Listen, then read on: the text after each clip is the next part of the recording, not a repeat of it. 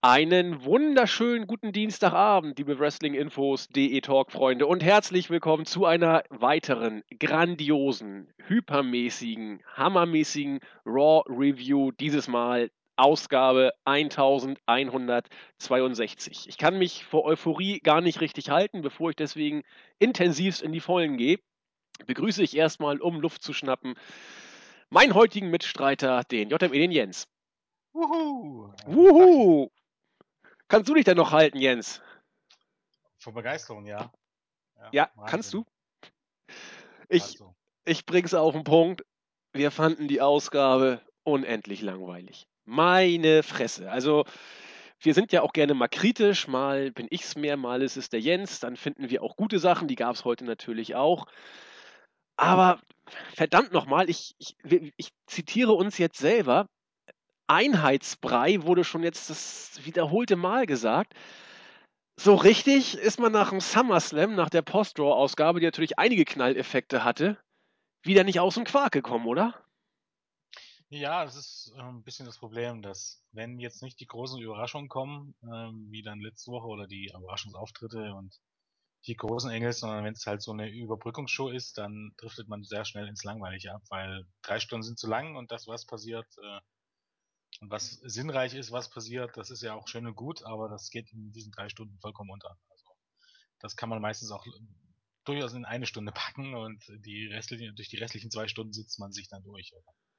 Ohne Werbung die restlichen eineinhalb Stunden. Und das ist ein Problem irgendwie. Also für mich ist das ein Problem oder für uns ist das ein Problem.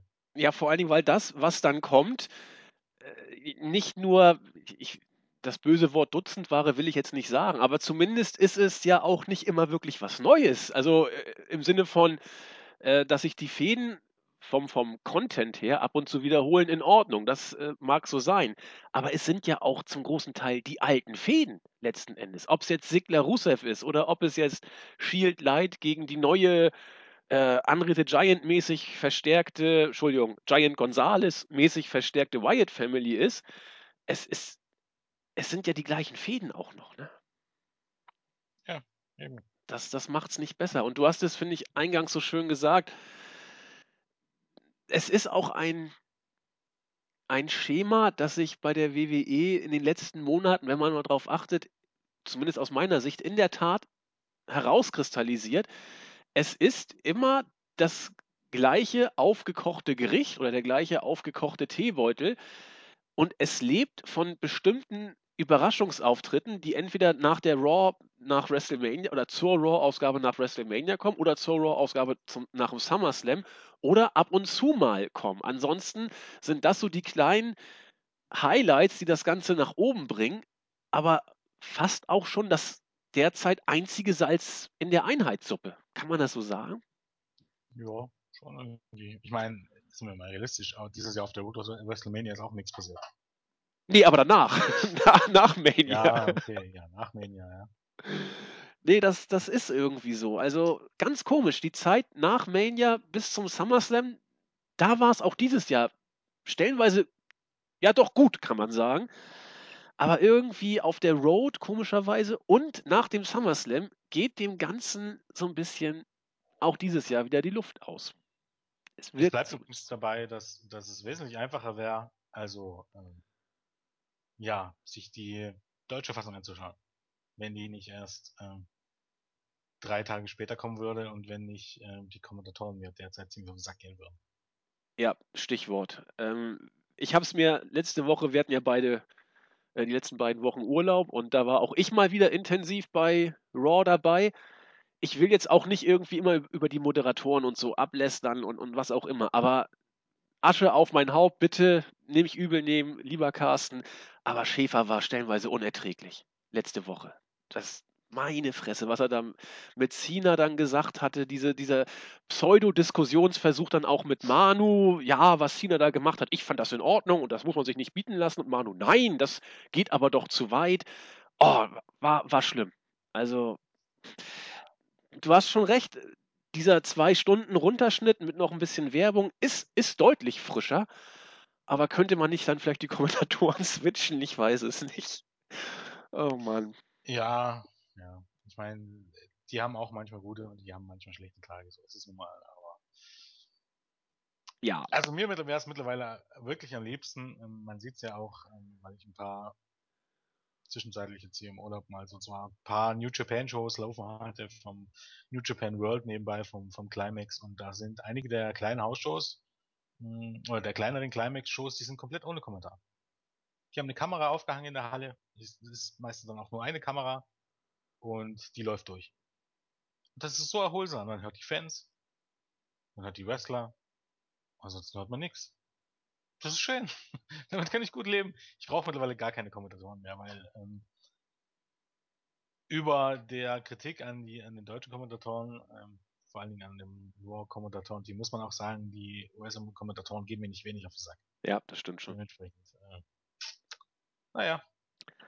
Ja, aber vielleicht wäre das nicht mal ein Feature, wenn das WWE Network Germany endlich dann kommt und nach dem Twitter-Sturm muss es ja quasi die nächsten Wochen schon kommen ob man da nicht vielleicht so eine Funktion tatsächlich irgendwie einbaut, sämtliche Kommentatoren auszuschalten, die englischen und die deutschen, sondern einfach nur dann die Halle auf sich wirken zu lassen.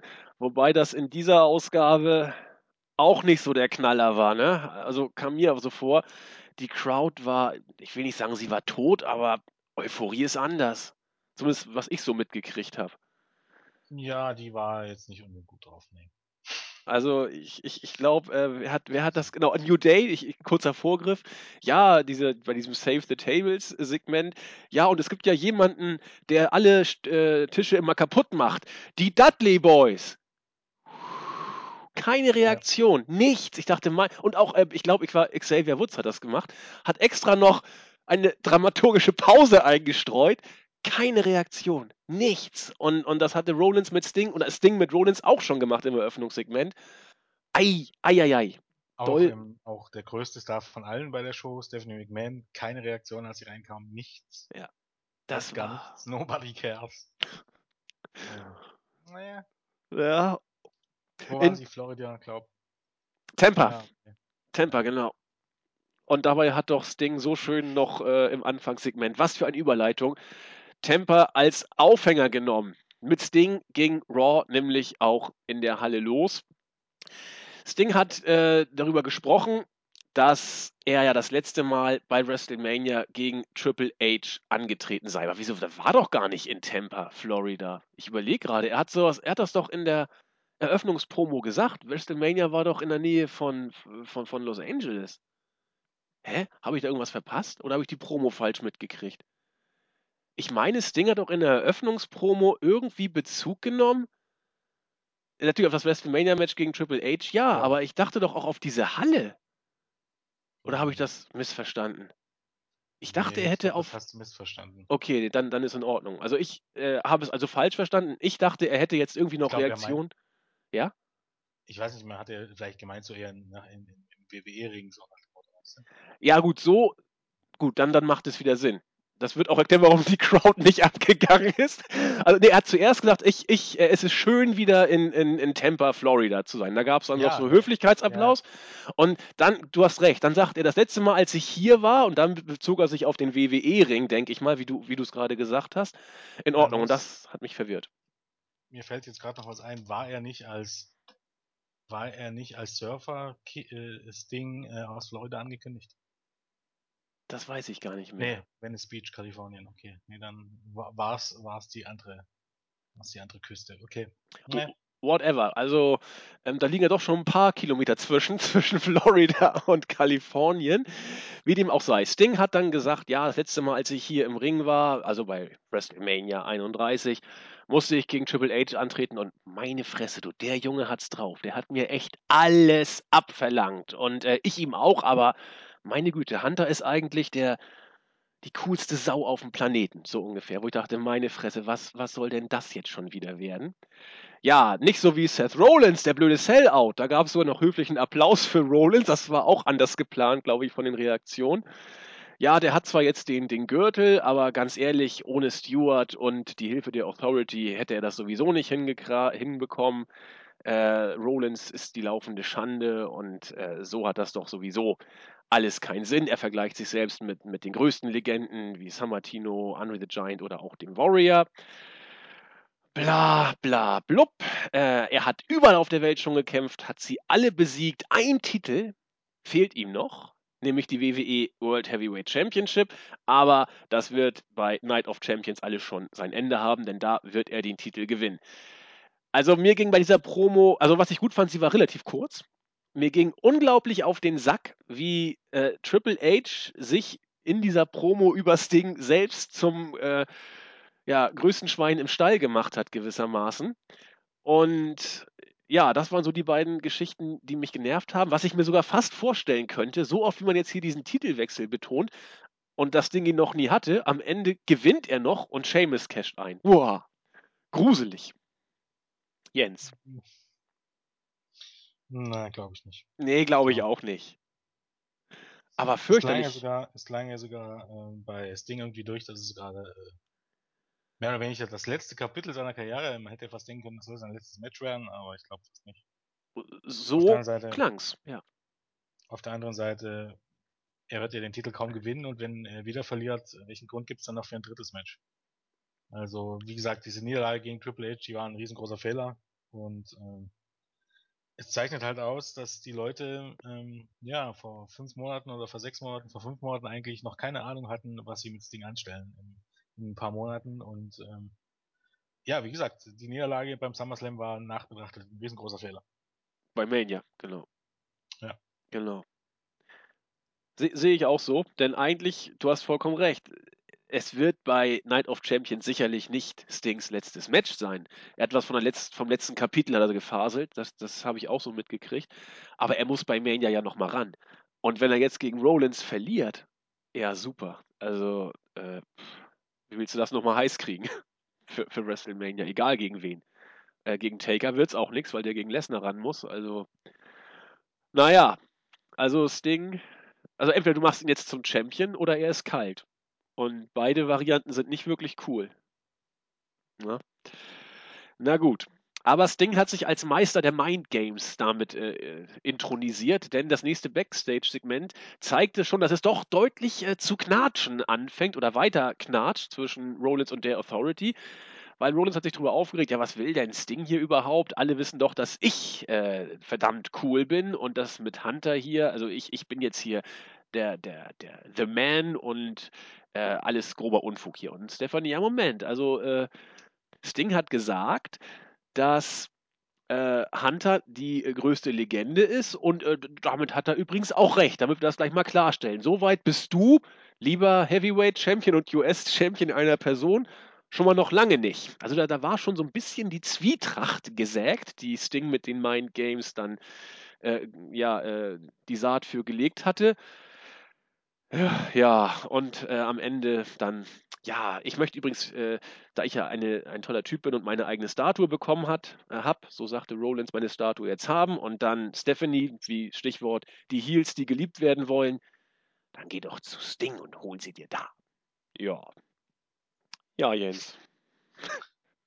Ja, da haben mich heute äh, Melzer und Alvarez auf eine Idee gebracht oder erst draufgestoßen.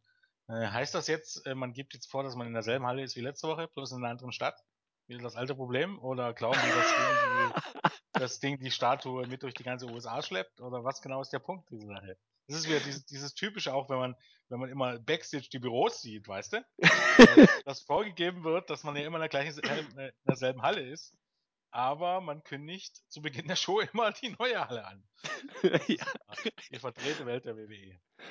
Ja, aber es bleibt offen, was Ding wird, hat er die Schokoladenstatue ja aufgegessen. Man weiß es ja nicht genau. Die das ist ja auf einmal weg. Das ist die logische Variante. Also, dass er sie mit durch die ganze USA geschleppt hat, glaube ich jetzt mal nicht. Seth hat das offenbar geglaubt, aber. Und das wird auch. wird aber auch erklärt, warum sein Gesichtspainting äh, äh, ver verwutscht war bei den äh, Geheimratsecken links und rechts, weil wer so viel Schokolade isst, der gerät auch mal schnell in Schwitzen. Also muss ja weg, das, das Zeug. Sein. What the fuck? Was wir aber auch gelernt haben, offensichtlich gibt es bei der WWE äh, keine verschließbaren Umkleidekabinen, aber da kommen wir später noch drauf zu sprechen. Was für ein Scheiß. Gut, zuerst alter Wein aus neuen Schläuchen. Wir hatten das erste Match des Abends. Ja, heute bin ich für die schlechten Sprüche voll zu haben. Dolph Ziggler mit Lana musste gegen Rusev mit Summer Rae antreten. Eine Paarung, die man äh, lange nicht gehabt hat und eigentlich äh, vom, vom Match her, ich will nicht sagen eine Art Blaupause, aber es war fast so lang wie beim SummerSlam. Es war sogar einen kleinen Tick länger. Ähm, und am Ende hat, hat Rusev gewonnen via DQ, weil Summer Rae eingriff. Es äh, ging so vonstatten, dass äh, Rusev gerade den Accolade ansetzen wollte, da kam Sigler raus und hat dann irgendwie out of nowhere den Zigzag angesetzt. Konnte sich gerade noch äh, zum Cover hinroppen, dann kam Summer Rae und hat das Cover eben unterbrochen. Der Catfight im Ring, ich weiß nicht, warum da immer noch Leute jubeln, wenn Lana in den Ring gehüpft kommt. Sigler trennt die beiden und sie gehen backstage und Sigler wird zum Sieger erklärt. Dieses Match, man hat es oft genug gesehen, äh, alles, was daran gut und schlecht war, hat man auch oft genug besprochen. Es war aber nur der Auftakt zu mehr. Vielleicht kann Jens uns trotzdem mehr dazu erzählen. Hm. nee, nicht wirklich. Ich fand nur, ja, so richtig mitgerissen hat mich das Match jetzt nicht. Also es war jetzt nicht irgendwie schlecht oder so. Das nun, nun bei Weitem auch nicht. Aber hm, es war okay, sag ich mal. Aber eben halt, ich weiß nicht, die Fäde ist auch irgendwie, hm, die hat irgendwie schon vor, vor Siglas Verletzung ja irgendwie schon ein bisschen vollkommen an Speed verloren und jetzt, ich weiß nicht, Sigler passt, passt dort als Babyface nicht rein. Sigler ist kein gutes Babyface. Nein. Lana übrigens auch nicht. Ja, aber Lana ist immer noch, Lana hatte immer noch größtenteils die Sympathie und die finden alle so furchtbar hübsch und die interessante Sache dabei ist ja, na, kommen wir vielleicht später noch drauf. Okay, kommen, Also- kommen wir später drauf. Es geht ja immer, also es hieß ja immer, dass Lana das neue Top-Babyface sein sollte. Warum? Weil sie gut aussieht. Jetzt soll Eva Marie das neue Top-Babyface sein. Warum? Weil sie gut aussieht. Und dann muss man sich einfach mal Bailey angucken. Äh, Bailey ist, wenn man so möchte, die bessere John Cena. Weil sie ist tatsächlich in, in, in ein Babyface. Dieser, die kleinen Mädchen gehen auf sie alle steil. Sie ist tatsächlich ein gutes Vorbild für die kleinen Mädchen und sie ist tatsächlich sympathisch. Alles im Grunde, was John Cena nicht ist. Unabhängig davon, was, was Carsten Schäfer sagt.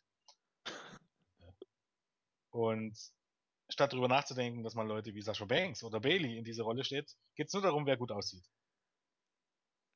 Und bei Lana hatte man wenigstens noch den Punkt, dass sie mal eine Zeit lang sehr beliebt war. Ich meine, ist sie jetzt noch bis zum gewissen Grad, aber das war es eben halt auch. Und sie war ihm beliebt, weil sie die Rolle dieser Russin gut gespielt hat. Und was willst du mit der anstellen? Jetzt mal ganz ehrlich, du, na gut, du, du könntest sie irgendwie mal als, als Raw General Manager anstellen oder irgendwas. Aber um ganz ehrlich zu sein, glaube ich nicht, dass sie eine gute Wrestlerin ist. Aus dem einfachen Grund, ihr fehlt jede, jegliche Praxis. Selbst wenn sie, selbst wenn sie im Performance Center damals trainiert hat, sie hat bei WWE nie Matches bestritten. Und auch vor ihrer WWE-Karriere nicht. Die kann gar nicht wirklich gut sein. Das kann gar nicht sein.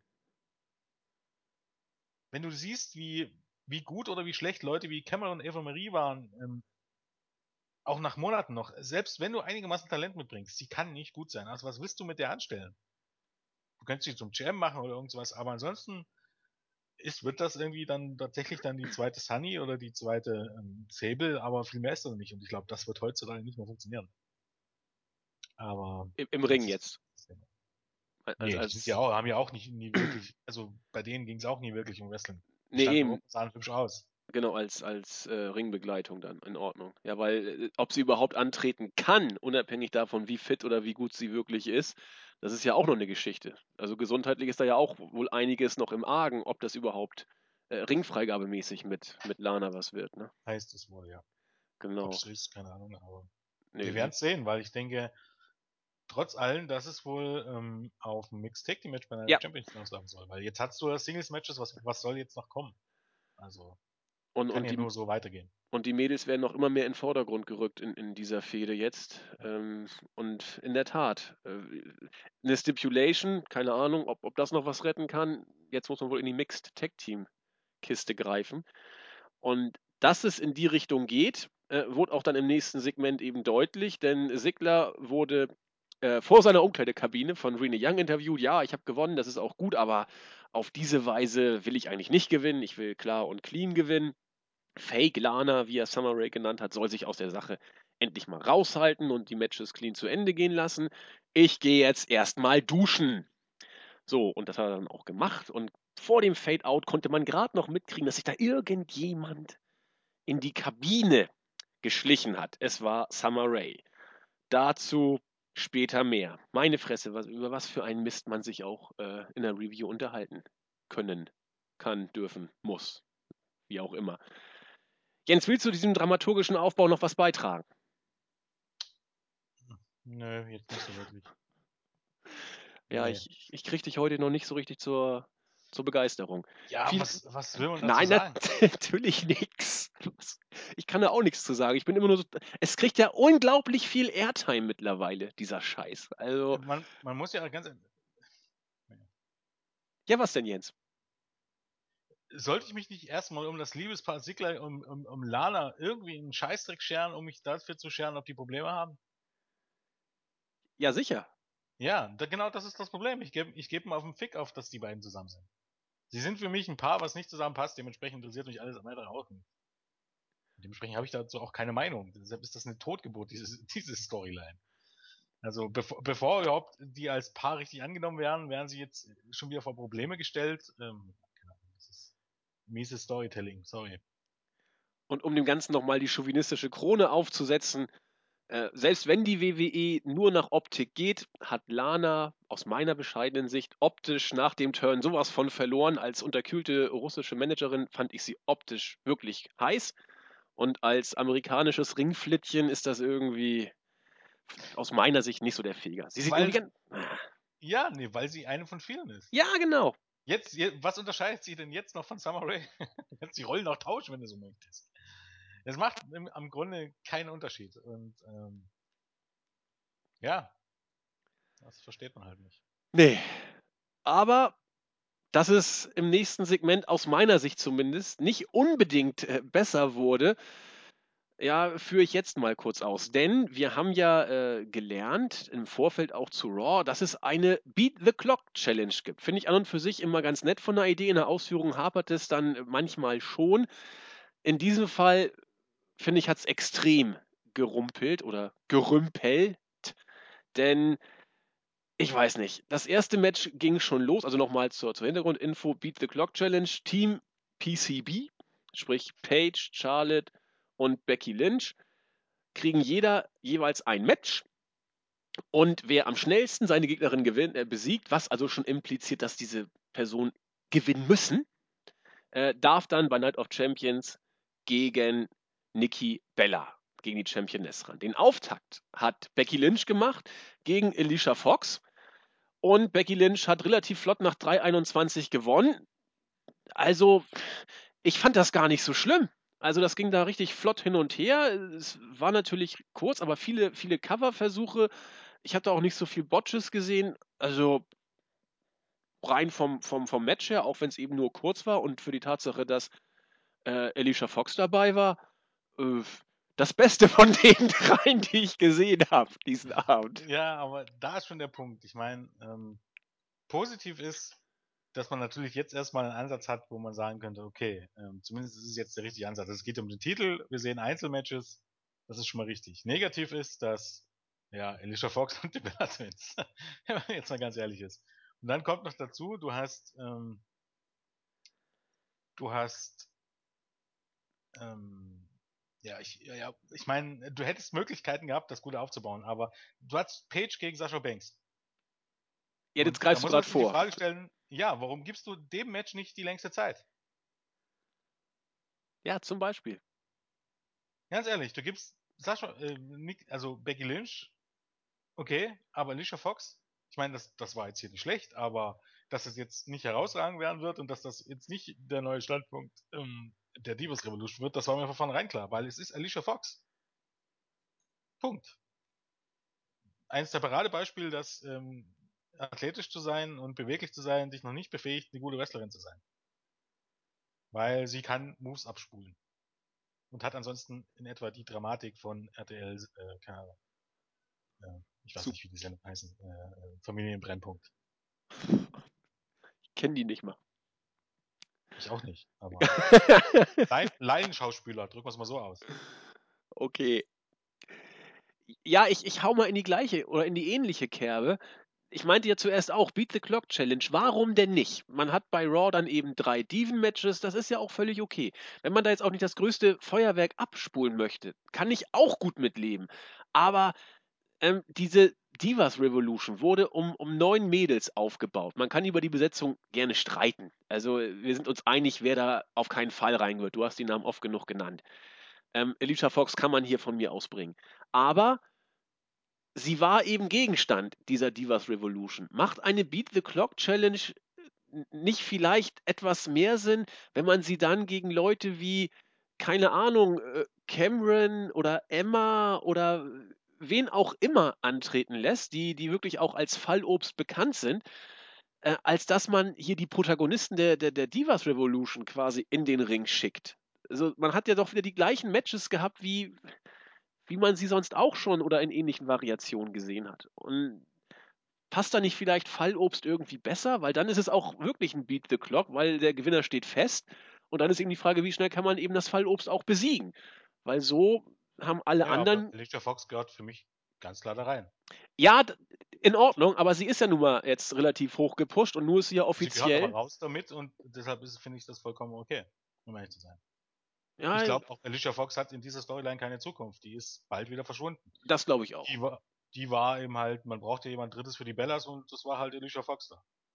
Ähm, Natalia hat nicht gepasst. Natalia ist übrigens, ist nicht so, dass Natalia sich um Tyson Kidd kümmert. Natalia war gestern Backstage anwesend. Die hatten, hat man einfach gedacht, die braucht man nicht in der Divas Revolution offensichtlich. Man hat ja talentierte Wrestlerin wie Tamina, da braucht man die nicht. Ist der einzige Punkt. Aber ansonsten, also bei dem Match gehe ich schon hier mit. Ich verstehe nicht ganz, warum Page, äh, warum Page gegen Sasha Banks, wenn man es dann in einer Minute 40 dann zu Ende ist, erschließt sich mir nicht. Äh, Brie Bella, also Charlotte gegen Brie Bella, das fand ich durchaus sinnig, aber ich weiß nicht. ähm, ja. Ich meine, die von den Paarungen her war schon okay, aber es war irgendwie. Letztendlich waren die, die Matches zusammen. Ja, was waren's? Ähm, Neun Minuten? Minuten? Acht? Acht, ja, so in dem Dreh. Sieben ich Minuten. glaube, das erste war dreieinhalb Minuten und die anderen beiden waren jeweils anderthalb Ja, Minuten. du kommst auf nicht mal sieben Minuten, hast recht. Ja. Das ist, das ist jetzt nicht viel. Und ähm, das ist ein Rückfall in alte Zeiten, aber warten wir mal ab, wie das jetzt demnächst wird. Es waren eben hier drei Matches. Aber ich finde, hätte man hier angefangen mit Page gegen Sasha Banks und die hätten dort jetzt mal ein 10-Minuten-Match hingehauen und dann hättest du gehabt, keine Ahnung, halt ein anderes Match und, und äh, ich, ich, wir greifen jetzt ein bisschen vor, aber ich meine, das ist ja zusammenhängend. Es ist halt auch immer befremdlich, wenn das letzte Match dann ein, ein 1 Meter, 1 Minuten 40 Match ist und das Ende unentschieden. Das ist so bla. Was hat Ja. man gedacht, äh, holt man da für Reaktionen aus dem Publikum raus? Am einfachsten ist, auch wenn das langweilig ist und vorhersehbar, aber am einfachsten ist es immer, wenn, ähm, ja, wenn, wenn das ähm, letzte Match dann am Ende dann auch den Sieger hervorbringt oder wenn es zumindest sehr knapp ist. Und das Problem ist, hättest du eben das erste Match 10 Minuten ge gehen lassen, das zweite Match oder das erste Match sogar 12 Minuten, das zweite Match 10 Minuten, dann hättest du im dritten Match noch richtig viel Zeit gehabt und dann wäre es tatsächlich spannend gewesen. Und so war es 1 Minute 40, der Kram war vorbei. War eh fast unmöglich, dass Page das schafft gegen Sasha Banks. Äh, Ja, und äh, sie war ja auch weit weg quasi. Den Rampage hat sie zwar angesetzt, aber äh, sie war ja nicht mal in der Nähe eines Coverversuches sozusagen. Sie hat ja irgendeinen irgendein Griff da am, am Bein an, angesetzt, der ja noch nicht mal annähernd zur Ausführung war. Also es war nicht, dass sie irgendwie kurz vorm Tap-Out war oder mitten im, im, im Three-Count war. Ähm, das Match war einfach vorbei. Nach 1,40. Ja. Aber gut, ähm, das geht schon etwas weiter in die Zukunft. Wir sind noch äh, relativ am Anfang der Show und dürfen dann äh, Ryback beim Interview erleben. Der letzten Endes eigentlich auch nichts wirklich Neues erzählt. Äh, er sieht sich im kommenden Match gegen The Big Show, übrigens ein Championship-Title-Match, leicht im Vorteil. Er habe sie alle besiegt und er werde heute auch Big Show besiegen. Ja, Soweit, so gut. Dann hat man, ich weiß gar nicht, es, es war, glaube ich, ein, ein, äh, obszönes Kichergeräusch äh, von Summer Rae gehört. Man sah sie dann noch irgendwie gerade das Weite suchen, tänzelnderweise. Und dann ging die Kamera auf äh, Sigler, der aus seiner Umkleidekabine guckte mit einem, ich glaube, es war ein weißes Handtuch um seine Lenden und äh, leicht erbost reagierte und die nicht abgeschlossene Kabinentür wieder zugehauen hat. Hier spitzten sich die Sachen langsam zu. Ich habe mich mittlerweile endgültig geschämt, dass ich mir das angeguckt habe und nehme mit, die Kabinentüren sind bei den männlichen Wrestlern, wenn sie duschen, niemals verschlossen in der WWE. Das ist doch auch was. Ja, ich meine, macht ja sogar Sinn. Irgendwie. Bitte? Halbwegs. Ich meine, in, in der Umgebung, in der Umgebung WWE macht es vielleicht keinen Sinn, weil du immer Angst haben musst, dass sich irgendjemand attackiert, aber grundsätzlich, ja, weiß ich nicht, ob jemand seine Tür zuschließen würde, sein, keine Ahnung. Was? Wenn ich. Würde, warum? Aus welchem Grund sollte man das? Wenn das dein Umkleideraum ist, warum solltest du da die Tür zuschließen? Ja, weil es mein Umkleideraum ist. Sonst kommt hier noch. Leben noch nicht gemacht. Ludwig Langfinger rein und, und was weiß ich was für Sachen. Oder, oder äh, Susi Stalkerin. So wie. wie äh Normalerweise sollte es so sein, dass Backstage dort niemand äh, rumläuft, der dort nicht zu sein hat. Na gut, das. Ja. Ich, ich meine, bei WWE, wie gesagt, musste Angst haben, dass irgendjemand reinkommt und dir aufs Met haut, aber davon mal abgesehen, also, da fand ich jetzt nicht das große Problem. Ich, ja, du kommst ja auch äh, aus dem Osten, da war ja sowieso FKK immer noch äh, ein bisschen anders. Also wir sind da ja deutlich prüder im Westen. Keine Ahnung, wir wissen es nicht. Lass uns aber einfach mal so stehen. Denn es folgte das Intercontinental Championship Match. Ryback gegen Big Show. 7 Minuten 20 ging und Ryback hat clean gewonnen nach einem Shellshock. Es war weniger schlimm, als ich dachte, sag ich mal. Äh, gut, Miss als Kommentator, ich, ich bleibe dabei, Miss ist außerhalb des Rings äh, absolut in Ordnung, auch wenn ich äh, dir zugestehe, das ist Geschmackssache.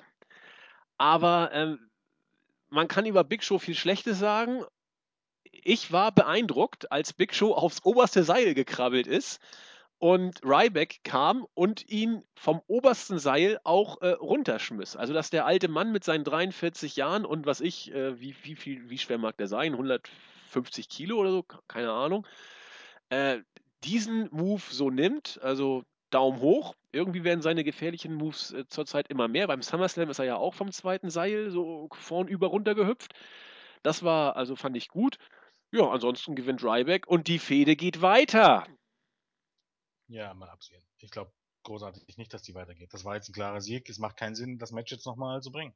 Nein, aber Ryback, äh, äh, The Miz, äh, bringt sich ja auch wieder ins Geschehen rein.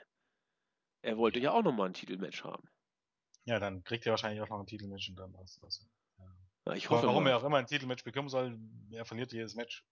Dementsprechend macht das überhaupt gar keinen Sinn. Aber nee. Aber warum sollst du ihn sonst da bringen? Ja, nee, natürlich, aber ich meine, da gibt's ja noch ein paar Weeklies zwischendurch. Ich habe keine Ahnung, aber ich kann mir es nicht vorstellen. Also, das, die Fehde ist ja nun schon toter als tot und ja. wird's ja wohl. Ich könnte mir vorstellen, um ehrlich zu sein, dass ähm, der gute Kevin Owens am demnächst gegen Ryback antritt. Ja, das wäre doch mal was. Ja, naja, ich weiß nicht. Ähm, Problem an der ganzen Sache ist ja halt auch an diesen gefährlichen Moves von Big Show. Das ist die Reaktion letztendlich, genau wie bei John Cena auf die You Can Wrestle Chance, ist es, oder bei dieses äh, Five Please. Moves of Doom, ja. ist es bei John Cena, äh, bei Big Show die äh, Reaktion auf die Please Retire Chance. Ja. So nach dem Motto, jetzt zeige ich mal, was ich noch alles kann. Das Problem ist, dass das nicht das Problem ist. Okay, es ist ein Teil des Problems, aber Big Show wird natürlich nicht interessanter, um ehrlich zu sein. Meine, man sieht ein bisschen, okay, äh, er ist zumindest bemüht und er will was zeigen und er nimmt Risiko und das wird ihm ein bisschen Respekt einbringen. Das Problem ist, dass die Leute ihn trotzdem satt haben. Richtig. Aber ich, ich ähm, schließe es jetzt auch nicht aus, dass er morgen face turnt und dann wird er wieder bejubelt, weil ganz ehrlich, das WWE Universe ist oft sehr, sehr einfach gestrickt. Und das meine ich jetzt nicht unbedingt positiv. Wie, wie kann man sowas denn positiv meinen, einfach gestrickt? Das ist doch immer negativ. Ja, leicht begeisterungsfähig ist. Ach so. Stimmt aber manchmal vergisst man einfach, dass die Leute schlecht sind und macht es dann. Das ist dann halt auch ja sehr, sehr markig, wenn man jetzt ganz ehrlich ist. Wenn man, wenn man chantet, äh, please retire, ähm, obwohl man es wahrscheinlich gar nicht so meint, sondern nur weil es ein Heal ist und man einen Heal jagen will und wenn er dann face turnt, dann ist auf einmal wieder alles gut, dann ist das sehr, sehr markig. Aber okay, ich meine, es gibt schlimme Probleme, wenn wir jetzt ehrlich sind. Ähm, trotzdem bin ich der Meinung, dass Big Show den Rat langsam mal befolgen sollte. Es wird nicht besser. Und in der heutigen Zeit bedeutet es eben nicht mehr wirklich viel riesig zu sein, wenn man ehrlich ist. Und äh, er hat den Moment schon lange verpasst, um ganz ehrlich zu sein. Aber naja, egal. Ich meine, er hat klar gegen Ryback verloren. Äh, zumindest hat es also irgendwie was gebracht. Er hatte schon wesentlich schlechtere Matches als das. Und von daher habe ich jetzt noch nicht mal das größte Problem damit, aber ja, Fan wäre ich nicht mehr. Nee, das hast du schön gesagt. Dem habe ich auch nichts mehr hinzuzufügen. Kommen wir lieber zum nächsten Match. Irgendwie halte ich gerade ein bisschen, glaube ich. Moment. Aber egal, ich, jetzt ist es weg. Nee, es geht auch wieder. Das vierte Match des Abends war das zweite Match der Beat the Clock Challenge. Diesmal musste Charlotte gegen Brie Bella ran. Dieses Match ging 1 Minute 40. Es kam mir unendlich länger vor, weil es immer, immer ist, es klingt so, so, so komisch, es war immer das Gleiche. Brie Bella versucht zu flüchten oder sich in den Seilen zu verstecken und Charlotte versucht sie irgendwie zu fassen zu kriegen. Irgendwann gelang ihr das auch. Es gab Natural Selection, das Cover ging durch, wie, also der erste wirklich gefährliche Move sozusagen. Brie Bella lag da wie zur Salzsäule erstarrt und nach 1,40 war es vorbei. Hier von einem wirklichen Match zu sprechen, würde meines Erachtens zu weit gehen. Ja, ähm, ich meine, Charlotte Rossier ist gut und ähm, sieht man positiv, sagt man, man hat hier Charlotte schon stark dargestellt, da eben Nikki Bella offensichtlich irgendwie verhindern wollte, dass äh, Charlotte äh, ihre Herausforderung wird und deshalb Brie angewiesen hat, äh, dafür zu sorgen, dass das nicht passiert, also einfach die Uhr runterziehen zu lassen, dann, das ist gut. Nachteil ist, dass dadurch natürlich auch Sascha Banks und Paige wie zweitklassig aussehen, um ehrlich zu sein. Ja, genau. Was ein bisschen ein Problem ist, aber ich meine, es gibt größere Probleme. Ansonsten war das natürlich nichts von dem Match. Und eben halt, wenn man ganz genau ist, typische Diva-Kacke. Ja. Ich plädiere weiter dafür, einfach ja, ich glaube, das ist nicht das Problem. Das Problem ist einfach, du müsstest die Writer. Ich, ich hatte mal mit dem mit den Alexander Nolte eine interessante Diskussion von wegen, ob den NXT und so reine Wrestling-Shows in der heutigen Zeit äh, funktionieren würden. Ähm, was eben auch auf NXT gemünzt ist, weil NXT eben ein Randprodukt ist und man hat Hausshows vor relativ wenigen Zuschauern und es läuft nicht im TV, das ist alles richtig. Fakt ist aber, ähm, ja, man hat das Barclays Center ausverkauft. Und äh, genau wie Raw und genau wie in den SummerSlam, was ja durchaus ein Punkt ist, äh, dass es ein Draw ist. Und genau wie in London die Shows ausverkauft sind in großen Hallen, da hat man auf einen Schlag mehr Zuschauer ähm, in die Hallen geholt oder Tickets verkauft, als TNA jemals äh, es geschafft hat. Ich glaube, TNAs Rekord ist bei 7000. Und ähm, ja, äh, WWE hat die Halle sofort ausgekauft mit, äh, ausverkauft mit über 10.000 oder um die 10.000. Und da muss man sich eben halt fragen, äh, ja, offensichtlich funktioniert das doch. Und ähm, wenn man dann sieht, wie die Fans eben dann auf Bailey und Sascha Banks ähm, abgegangen sind und wie die dort als Stars promotet wurden. Und ähm, ich kann da nur, du hast ja leider nicht gehört, aber bei uns im WhatsApp-Chat hat dann tatsächlich, ich weiß nicht, wer das gepostet hat, aber jemand von der Brian und Winnie Show letzte Woche den Rant von, von Winnie gebracht, den Rant über die Divas Division. Ähm, Du bist ja leider nicht mal in den Chat. Aber den habe ich trotzdem gehört, glaube ich. Ja. ja. der war äh, absolut großartig und so auf den Punkt gebracht. Und ähm, die Leute im Main Roster sind absolut unfähig dazu, äh, zu erkennen, was sie promoten müssen, wie sie es promoten müssen, war so ein bisschen der Punkt. Also sie promoten die Divas Revolution und die Frauen im Sport. Und äh, mehr oder weniger war der, der, der Ton dann, ähm, wenn man sich jetzt UFC anguckt mit Ronda Rousey oder Frauenfußball, dann redet dort nie irgendjemand über Revolution, sondern darüber, wie gut die Leute sind. Und ähm, die dürfen halt einfach rausgehen und zeigen, was sie können. Und die haben alle Charakter. Wie das eben Bailey ist das perfekte Beispiel. Sie ist tatsächlich bei NXT, hat man es jetzt auch bei der letzten Episode gesehen, ähm, die ist so liebenswert und die möchte man einfach mögen und die hat Charakter. Und ansonsten dreht es sich um den Titel und es geht darum, Erfolg zu haben. Und das Konzept ist so einfach. Und ähm, natürlich muss man, muss man das erstmal aufbauen. Und im Main Roster versucht man das alles zu überspringen. Man versucht diese, diese, dieses, dieses Form von Charakteren zu überspringen und, und baut alles auf diese Divas Revolution auf. Und das sieht man auch hier. Denn was war der Punkt? Ähm, ein wichtiger Teil im Wrestling oder im Aufbau eines Wrestling-Matches ist es ja, dass die Fans die Aktionen der Wrestler kennen. Denn wenn ich, wenn ich dich jetzt vor äh, dem Main Event, vor, oder keine Ahnung, wenn ich dich jetzt hinsetze und du sollst dir das Finale des, des G1 Climax angucken zwischen Nakamura und Tanahashi, wirst du dieses Match wahrscheinlich nicht so gut finden wie jemand, der das Match ähm, oder der die beiden genau kennt und der weiß, was die, deren Finishers und Trademark Moves sind. Warum? Weil du gar nicht die Chance haben wirst, ähm, die Nearfalls richtig äh, zu fassen und ähm, weil du nicht weißt, die Vorgeschichte weißt. Also wenn man zum Beispiel bei New Japan ist das oft der Fall, da spielt man oft auf, ähm, auf Finishes von, von anderen großen Matches ab. Also wenn jetzt zum Beispiel Gutes Beispiel ist jetzt äh, Katsushika Okada und Hiroshi Tanahashi, die hatten schon so viele große Matches gegeneinander. Und da wird halt in einem Match auf das Finish eines vorangegangenen Matches äh, angespielt. Wenn du jetzt nur das, das aktuelle Match siehst, kannst du das ja nicht wissen. Und genau das ist das Problem. Und so wusste niemand dort, dass die Natural Selection der Finisher von Charlotte ist, weil sie diesen fucking Finishing Move niemals im, im Main Roster benutzt hat. Die Fans wussten es einfach nicht. Und deshalb haben sie nicht darauf reagiert. Ja. Und statt eben, als der Finisher kommt, äh, zu jubeln, gab es nicht viel. Weil sie einfach den Finisher nicht kannten. Und das ist einfach ein Zeichen dafür, wie unfähig diese Leute dort im Main Roster sind. Und dagegen sind die Leute, die bei NXT da arbeiten, die Writer und Booker, wer auch immer damit dazugehört, die, die, die kennen Bro Wrestling, die wissen, wie es funktioniert. Und ich bin mir noch nicht mal hundertprozentig sicher, ob, ob, ich weiß es nicht, wir werden es irgendwann erleben, aber ob Hunter wirklich dafür verantwortlich ist, dass NXT so gut ist, werden wir erleben. Er, er hat den Grundstein gelegt und er sorgt dafür, dass sie machen können, aber ob er tatsächlich derjenige ist, der das Booking und so versteht, oder ob das, weil dann hat er definitiv null Einfluss auf das, was im Main Roster passiert. Oder ob es bei NXT wirklich die Leute sind, die dort arbeiten täglich, äh, die das so umsetzen und Hunter nichts bloß ab. Das bleibt wirklich irgendwann abzuwarten, weil im Moment, muss man ganz ehrlich sagen, wenn auch Hunter so smart ist und ähm, dafür verantwortlich ist, dass es bei NXT so, dass man dort alles richtig macht, was man im Main Roster dann falsch macht, dann muss man ganz ehrlich sagen, dann hat er im Main Roster auf, auf die Darstellung der Team wirklich null Einfluss. Weil da macht man wirklich weiterhin so vieles falsch, ähm, dass es echt nicht mehr feierlich ist. Und ist ja auch der Punkt. Äh, offensichtlich, dieses, dieses Teamkram ist immer noch nicht wirklich erledigt.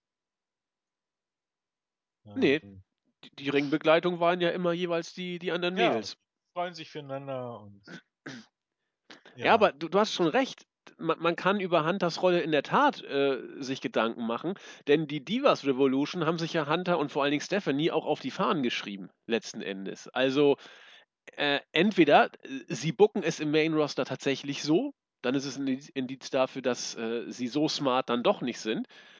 Äh, oder sie lassen sich nur äh, öffentlich auf den Schild heben, aber äh, haben bei der Darstellung nicht viel zu sagen. Das würde dann für NXT und für Divas Revolution gleichzeitig gelten. Nee, man muss, ja, es ist halt, ähm, Vince McMahon hat am Ende immer noch das letzte Wort. Ähm, natürlich kann er dann sagen, nee, wir machen das jetzt so und so und Hunter und Stephanie müssen sich dann richten. Die Frage ist, ist es wirklich so? Wenn es wirklich so ist, dann ist es kein Wunder. Ansonsten halte ich es durchaus für möglich, dass Hunter eben ähm, durchaus abgenickt hat, dass die Damen bei NXT anders dargestellt werden und mehr Zeit bekommen und den Rest machen die anderen Leute. Also man weiß ja eben, dass zum Beispiel, dass die Rhodes einen großen ähm, Anteil daran hat, äh, was bei NXT passiert äh, ist in, in, den Anfangsjahren. Und, ähm, ja, das stimmt. Dass dort sehr viele fähige Leute sind, eben Leute wie William Regal und Co. Ähm, die Frage ist dann halt, wie smart wirklich Hunter ist.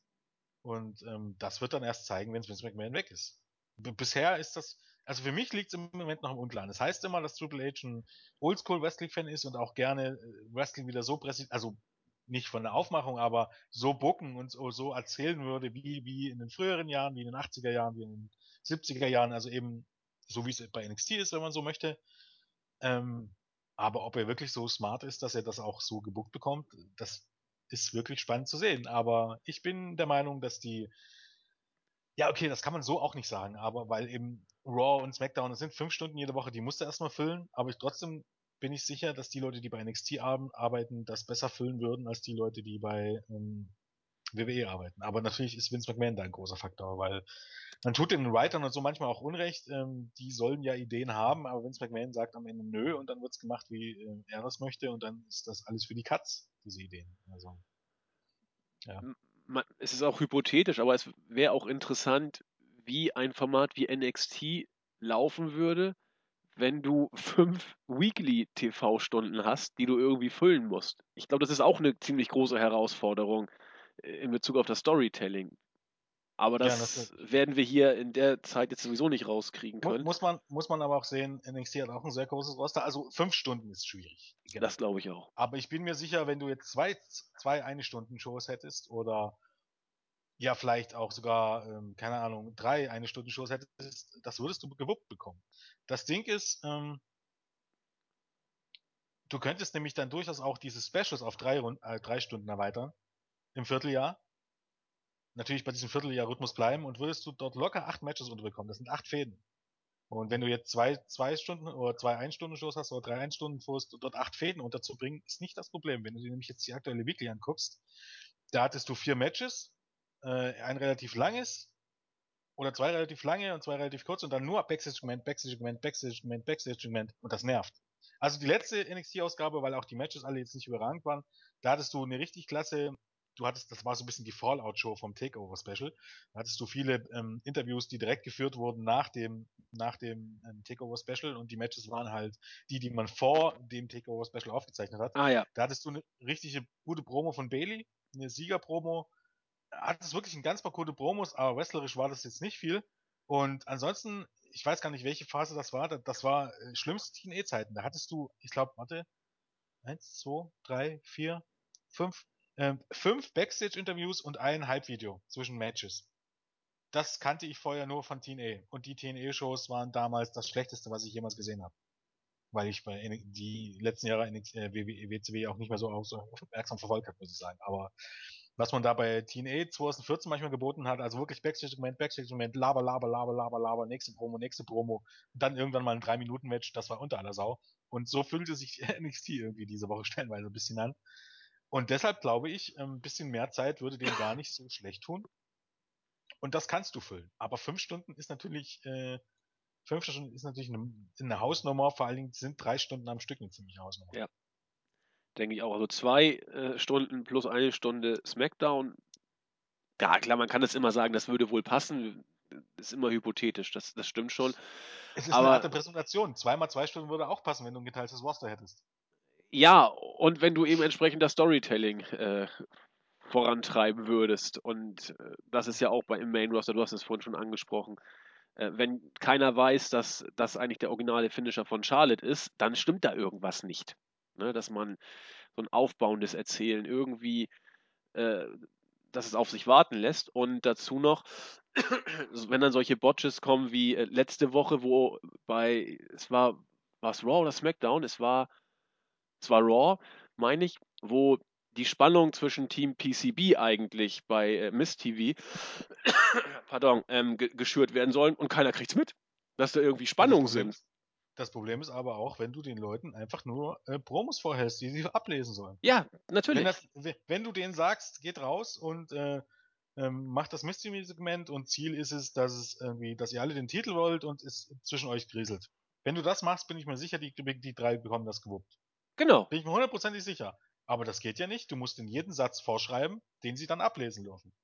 Und das wirkt dann so schön wunderbar hölzern und so wunderbar unnatürlich, dass am Ende dabei gar nichts rüberkommt. Weil es sind nun mal Wrestlerinnen und Wrestler und es sind keine Schauspieler. Die Leute, die gute Schauspieler sind, die kannst du an einer Hand abzählen. Das ist nun mal so.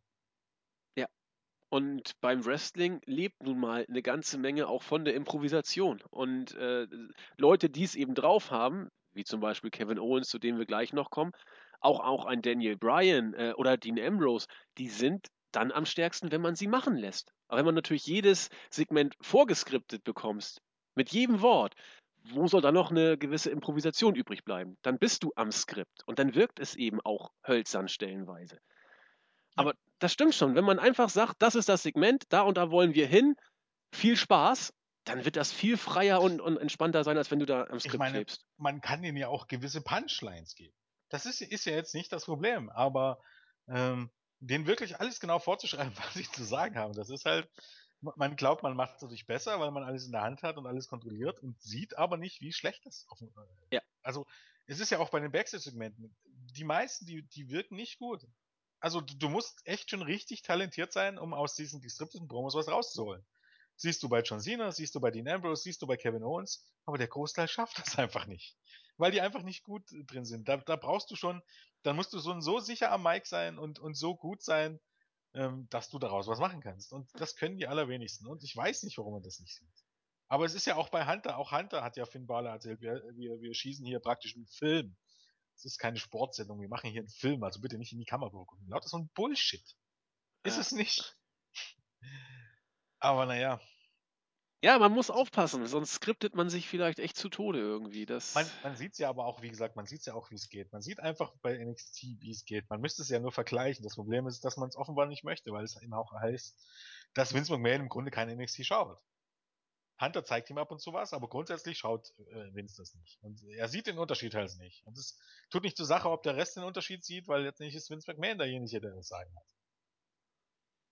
Wenn man positiv will, kann man sagen, dass Vince McMahon ja mittlerweile schon der Meinung ist, dass er zu alt ist, um vor den Kameras aufzutreten. Mit 70 ähm, wird er sich vielleicht irgendwann auch äh, die Frage stellen, ob er nicht auch äh, zu alt ist, um die Shows zu, zu booken und zu schreiben. Ah, glaube ich nicht. Bin ich mir nicht so sicher. Ich glaube, den kriegst Weil, du nur mit, mit den Füßen voran aus dem WWE-Studio. Der stirbt, ja, der stirbt im Dienst. Schon, ob, ob, es, es geht ja eher um dieses, ähm, noch nicht mal um das letzte Sagen, aber ob darum, ob er ähm, die Leitung und ähm, jemand anders übergibt. Also es spricht ja nichts dagegen, dass der Backstage rumturnt und, und äh, immer noch ein Vetorecht hat und so weiter und so fort, aber dass er derjenige ist, der, der bei allen sagt, wie es gemacht wird, äh, ich glaube schon, dass er das irgendwann mal einsieht und spätestens, wenn es darum geht, ähm, was Ratings angeht oder wenn es darum geht, ähm, wie das Network läuft. Ah. Weil es ist auch für ihn nicht so schwer zu erkennen, dass ja, dass er den Touch irgendwie eindeutig verloren hat, wenn man ehrlich ist. Ja, das mag sein. Ich wünsche mir auch, dass es so passiert. Aber ich glaube, WWE ist sein Baby. Er hat es groß gemacht und zur Not macht er es auch wieder klein. Also, ich weiß nicht, wie er so drauf ist. Er ist ja WWE letzten Endes. Er hat da das damals früher, früher 80er alles zusammengeführt, hat sein, sein Imperium da aufgebaut. Und ich glaube, vielleicht versucht er es sogar und sagt, so, Hunter, Stephanie, ich übergebe euch jetzt die Fackel. Ich bin zwar backstage ab und zu nochmal da und darf auch mal mein Vetorecht einlegen, aber ihr führt den Laden ich, ich glaube, dass er es vielleicht sogar versuchen könnte, aber ich glaube nicht, dass er es wirklich durchhalten würde. Irgendwann sagt er wieder so, das, goddammit! Und dann nimmt er den Laden wieder in die Hand. Aber wir werden es erleben. Ne? Nun gut, Kommen wir zurück zu Raw und widmen uns den Dudley Boys. Die Dudley Boys sind jetzt ja wieder äh, Vollzeit zurück, haben ein Interview der bezaubernden Renee Young gegeben und äh, ja, gesagt, das, was sie immer gesagt haben. Äh, alles, was uns in die Quere kommt, wird durch Tische befördert. Das ist aber nicht alles, was wir wollen. Wir wollen den glorreichen zehnten Tag-Team-Titel auch noch haben. Deswegen hat man jetzt ein Auge auf New Day geworfen und Hat gegen man nicht letzte Woche noch was anderes gesagt? Ah, die, die, meinten, die meinten hier, ähm, die meinten hier, ähm, die meinten hier ähm, nur die WWE-Titel, oder? Die Dudley Boys sind doch keine neunfachen WWE Tag Team Champions. Die sind aber, haben aber insgesamt, glaube ich, über 20 Tag Team Titel gewonnen. Da, ich guck mal nach. Ich, ich guck die mal. Wie... Achtmal, ich, ich guck gerade, achtmal äh, ECW Champion. Ja. Zweimal IWG, also New Japan äh, sind wir bei 10. Einmal TNA, äh, einmal NWA bei TNA, zweimal TNA sind wir bei 13, einmal bei WCW sind wir bei 14, achtmal bei WWE. Oh! Bei, nee, neunmal bei WWE. Ja, dann passt es doch. World, ja, dann meinen die. Denn letzte Woche hat man noch gesagt, 22-fache Tag Team Champions, was nämlich hinhaut. Interessant ist, dass man bei den Dudley Boys die TNA-Titel mit reinzählt. Die drei, also zweimal TNA, einmal NWA. Ähm, und bei Sting lässt man sie weg. Finde ich ganz lustig. Ähm, aber ja, neun, neunfache WWE, also achtmal World Take Team und einmal WWE Take Team. Ist ja heutzutage alles das gleiche. Ja, schon, aber Hammer, das hatte ich gar nicht so auf dem Schirm, dass die schon neunmal ja, die, die, die halten auch den Rekord, ich meine, das ist ja jetzt schwer zu sagen, aber zumindest den Rekord der relevanten, der relevanten Leute. Krass, und ein bisschen können die auch noch. Wie alt ist, ist, ist Bully jetzt? 44? So, so alt ist er auch noch nicht. Die sind alle, äh, alle beide, ich Warte mal. Ja, jetzt gucke ich auch mal. Anfang 40. Anfang ja, ja, genau. Nee, hast recht. Bully, Bully Ray müsste 2 oder 43 sein. Ja. Irgendwie so in dem Dreh müsste er sein. Das, das find, meine ich auch. Ja, ist nicht schlecht, aber ich finde es nicht. Oh, dann gucke ich mal kurz. Das ist ja kann nicht so schwer sein, wenn man. Äh, ich gehe mal auf. Ich finde es gut, gut, dass auf der auf der deutschen äh, der deutschen Dudley Boys Seite auf Wikipedia hast du keine Verlegung zu Baba Ray und Devon. Ich gucke auch unter Bully Ray jetzt nach. Das ist mir jetzt auch äh, so dumm. Wie behindert ist denn das? So. Oh, er ist ja noch mit dem TNA-Titel. Bully Ray ist 44. Er ist am 4. Juli 71 Ach, geboren, ja. ist gerade 44 geworden. Richtig. Und ähm, Devin ist 83, äh, 43, 83. Ja, also die sind, die können noch ein paar Jährchen. Das oh, als ja, Tag-Team haut äh, hin. Ja, ich meine, ja. Bully Ray, äh, Demon ist jetzt nicht mehr so der absolute Kracher. Er kann noch seinen, seine Spots abspulen. Für die Dudley Boys wird's reichen. Aber Bully Ray äh, ist einfach in den letzten Jahren wesentlich besser oder besser gewesen als Baba Ray Dudley jemals war, wenn man jetzt mal ganz ehrlich ist. Aber es ist halt ein schöner Gig für die Take Team Division und es sind irgendwie Take Team Legenden, aber ich sag mal so, Bully Ray wird dadurch runtergezogen, Dion Dudley wird dadurch ein bisschen hochgezogen und naja, ich meine, mal sehen, wie lange das dauert. Ja, immerhin sind sie eine gewisse Zeit auf der großen Bühne, sei den beiden herzlich ja, gegönnt. Die beiden ist natürlich so oder so super, ich meine. Ja. Ich könnte mir vorstellen, wenn es nach, nach Bully Ray gegangen wäre, dann hätte er es auch eher alleine probiert.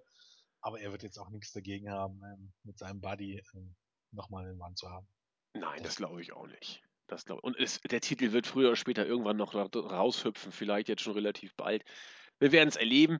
Auf jeden Fall war das eben die besagte Promo und damit wussten wir auch, in welche Richtung es geht, nämlich Richtung New Day. Bevor das aber auf dem Programm stand, gab es ein weiteres SummerSlam Rematch. Kevin Owens musste wieder gegen Cesaro antreten.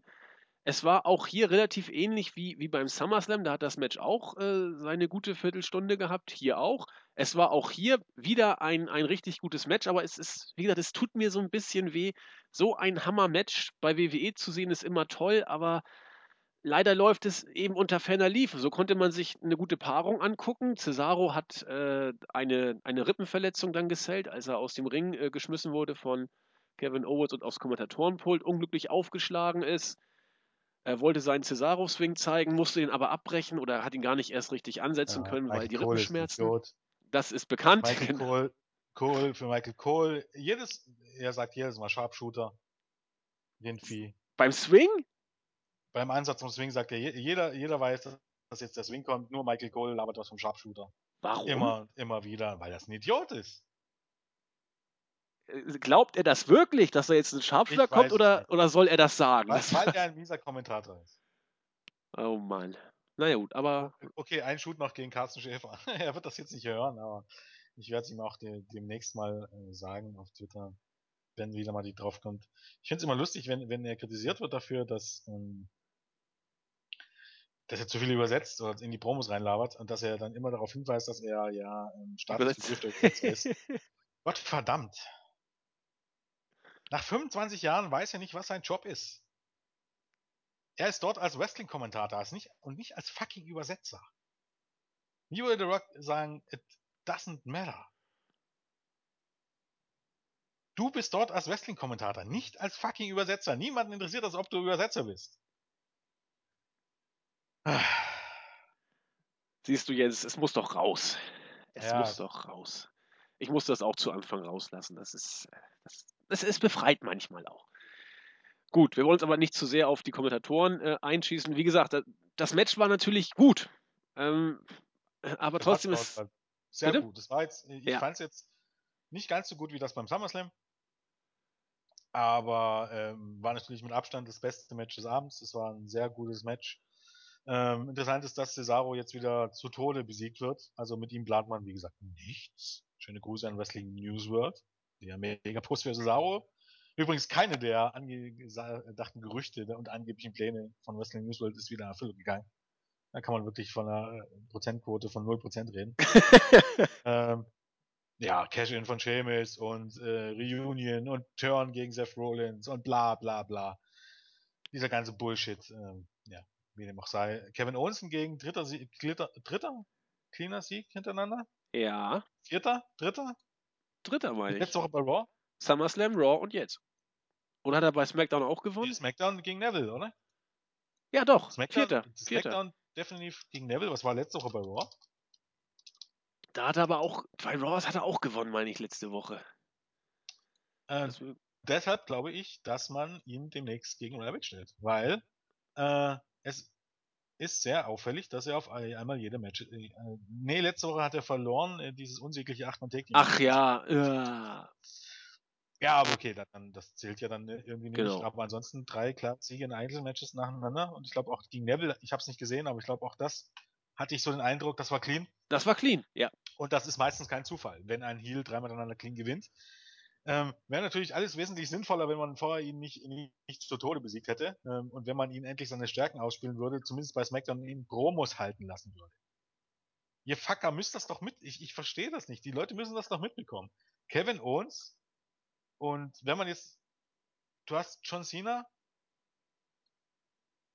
Ja, Seth Rollins kann man mitgehen, aber wobei ich der Meinung bin, dass Kevin Owens äh, bessere Promos abliefert als, Kevin, äh, als Seth Rollins, bei allem Respekt. Ja, das Aber okay, Jess, äh, John Cena, Seth Rollins, mit viel Wohlwollen ähm, ähm, der VOT, mit viel Wohlwollen.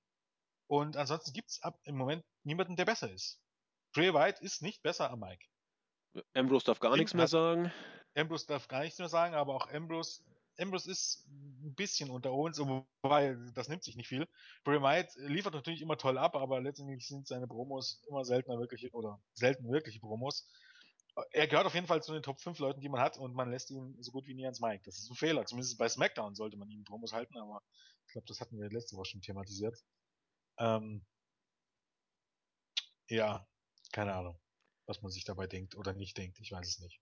Ja, ich glaube, man denkt sich einfach, dass Owens derzeit in der Midcard ist und einfach nichts sagen soll. Das ist, Äh, Warum soll man? Mitkarte nichts sagen? Man, man hat drei fucking Stunden zu füllen.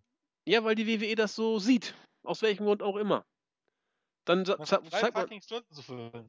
Ja, wir haben doch, wir haben doch noch. Lan, Lana und Sigler in fünf verschiedenen ja, Segmenten. Weil die auch, ja, genau. Weil die auch so toll rüberkommen, diese Segmente. Ja, äh, mich musst du nicht überzeugen, Jens. Wieder, wieder Schauspielleientruppe. So sieht's aus. Ja, das Match war auf jeden Fall sehr gut. Äh, Für Cesaro hat man offenbar nichts in Planung, sonst würde er nicht ähm, jetzt auf einmal wieder alles verlieren. Es ist, ist halt wirklich so immer, du hast deine Phase. Das ist bei WWE der Punkt. Überall anders, bei New Japan und so, hat man die Leute, natürlich pusht man die auch immer unterschiedlich, aber grundsätzlich hast du die auf einem Level. Du hast die, die alle, fast alles gewinnen, du hast die, die fast nichts gewinnen, dann hast du die Leute, die 70% gewinnen, die, die Leute, die, die 30% gewinnen. Und das ist so ein Level und das zieht sich so durch.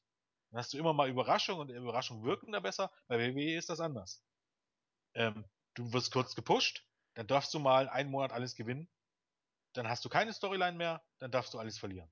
Richtig. Und derjenige, der vorher alles verloren hat, darf dann den nächsten Monat, also im, praktisch immer, jeder hat, hat seinen, seinen Monat, wo er mal gepusht wird. Cesaros Monat ist offensichtlich jetzt vorbei, jetzt ist wieder Kevin Owens Monat. Und so wechselt sich das immer schön ab und so sorgt man eben auch spektakulär daf- äh, dafür, dass niemand wirklich überkommt. Ja. Weil im Moment killt man gerade wieder Cesaro. Großartig. Das ist halt. Ja, naja. du hast Stichwort wieder einen riesigen Einheitsbrei, aus dem manche mal ihre Köpfe hochstrecken dürfen. Und je öfter man sie dann wieder zurück äh, ins, in den Einheitsbrei-Sumpf schickt, desto weniger glaubhaft wird es dann, wenn er das nächste Mal wieder rauskommen darf. Man macht die Wrestler so auch äh, unglaubwürdig, also uninteressant. Es interessiert keinen mehr auf Sicht. Weil, weil jeder mal dran ist und es ist vorhersehbar, aber keiner ist wirklich nachhaltig beeindruckend für die, fürs Und Publikum. man muss halt sehr sympathisch sein, dass du damit durchkommst, dass äh, du jemand bist, der fast alles verliert. Ich finde es ja immer auch interessant, dass viele Leute sagen, ähm, ja, zu viele Siege schaden den Leuten. Nein, zu viele Siege hat noch überhaupt gar niemanden geschadet. Viele glauben ja, dass wenn jemand gewinnt, ist er gleich überpusht und das ist schlecht und bla bla bla. Das ist Blödsinn. Ähm, Siege ist immer gut. Wer mehr gewinnt, äh, ist immer auf der sicheren Seite. Aus einem einfachen Grund, die Zuschauer, der größten, Großteil der Zuschauer wird diese Leute viel besser annehmen als legitime Stars. Und wer zu viel verliert, den werden die Zuschauer nicht annehmen, sondern die sind meistens nur die Leute, die mit dabei sind. Die haben trotzdem ihre Fans. Fakt ist, sie sind keine großen Stars. Und es kommen nur wenig damit mit Niederlagen weg. Und diese sind dann die Leute wie Sami Zayn beispielsweise, weil sie ihm halt sympathisch ist. Oder Bailey. Die Leute kommen damit weg, weil sie wirklich von ihrem Charakter her und von ihrer Persönlichkeit her wirklich eine starke Verbindung zu den Fans aufbauen. Und Ja. Cesaro, bei allem Respekt, das ist vielleicht im deutschsprachigen Raum so, aber in den USA und abgesehen von den Hardcore-Fans und eben im deutschsprachigen Raum wird er diese Verbindung nicht aufbauen. Das soll heißen, für ihn ist es wichtig, dass er nicht nur gute Matches abliefert, sondern dass er auch gewinnt. Und sobald du das nicht mehr hast, wird dieser Hype um Cesaro, der jetzt mal kurz da war, schnell wieder nachlassen. Und seien wir ehrlich, auch als Cesaro over war, hat er gute Reaktionen gekriegt, aber die Halle zum Kochen hat er auch nicht gebracht. Das ist so. Also Cesaro braucht diese Siege, um im Geschäft zu bleiben, sozusagen. Und wenn die ausbleiben, wird es kritisch wieder für ihn. Das ist so. Daniel Bryan ist auch so ein Beispiel, der auch äh, durch Niederlagen nicht äh, klein zu kriegen war. Das sind aber eben die Ausnahmen.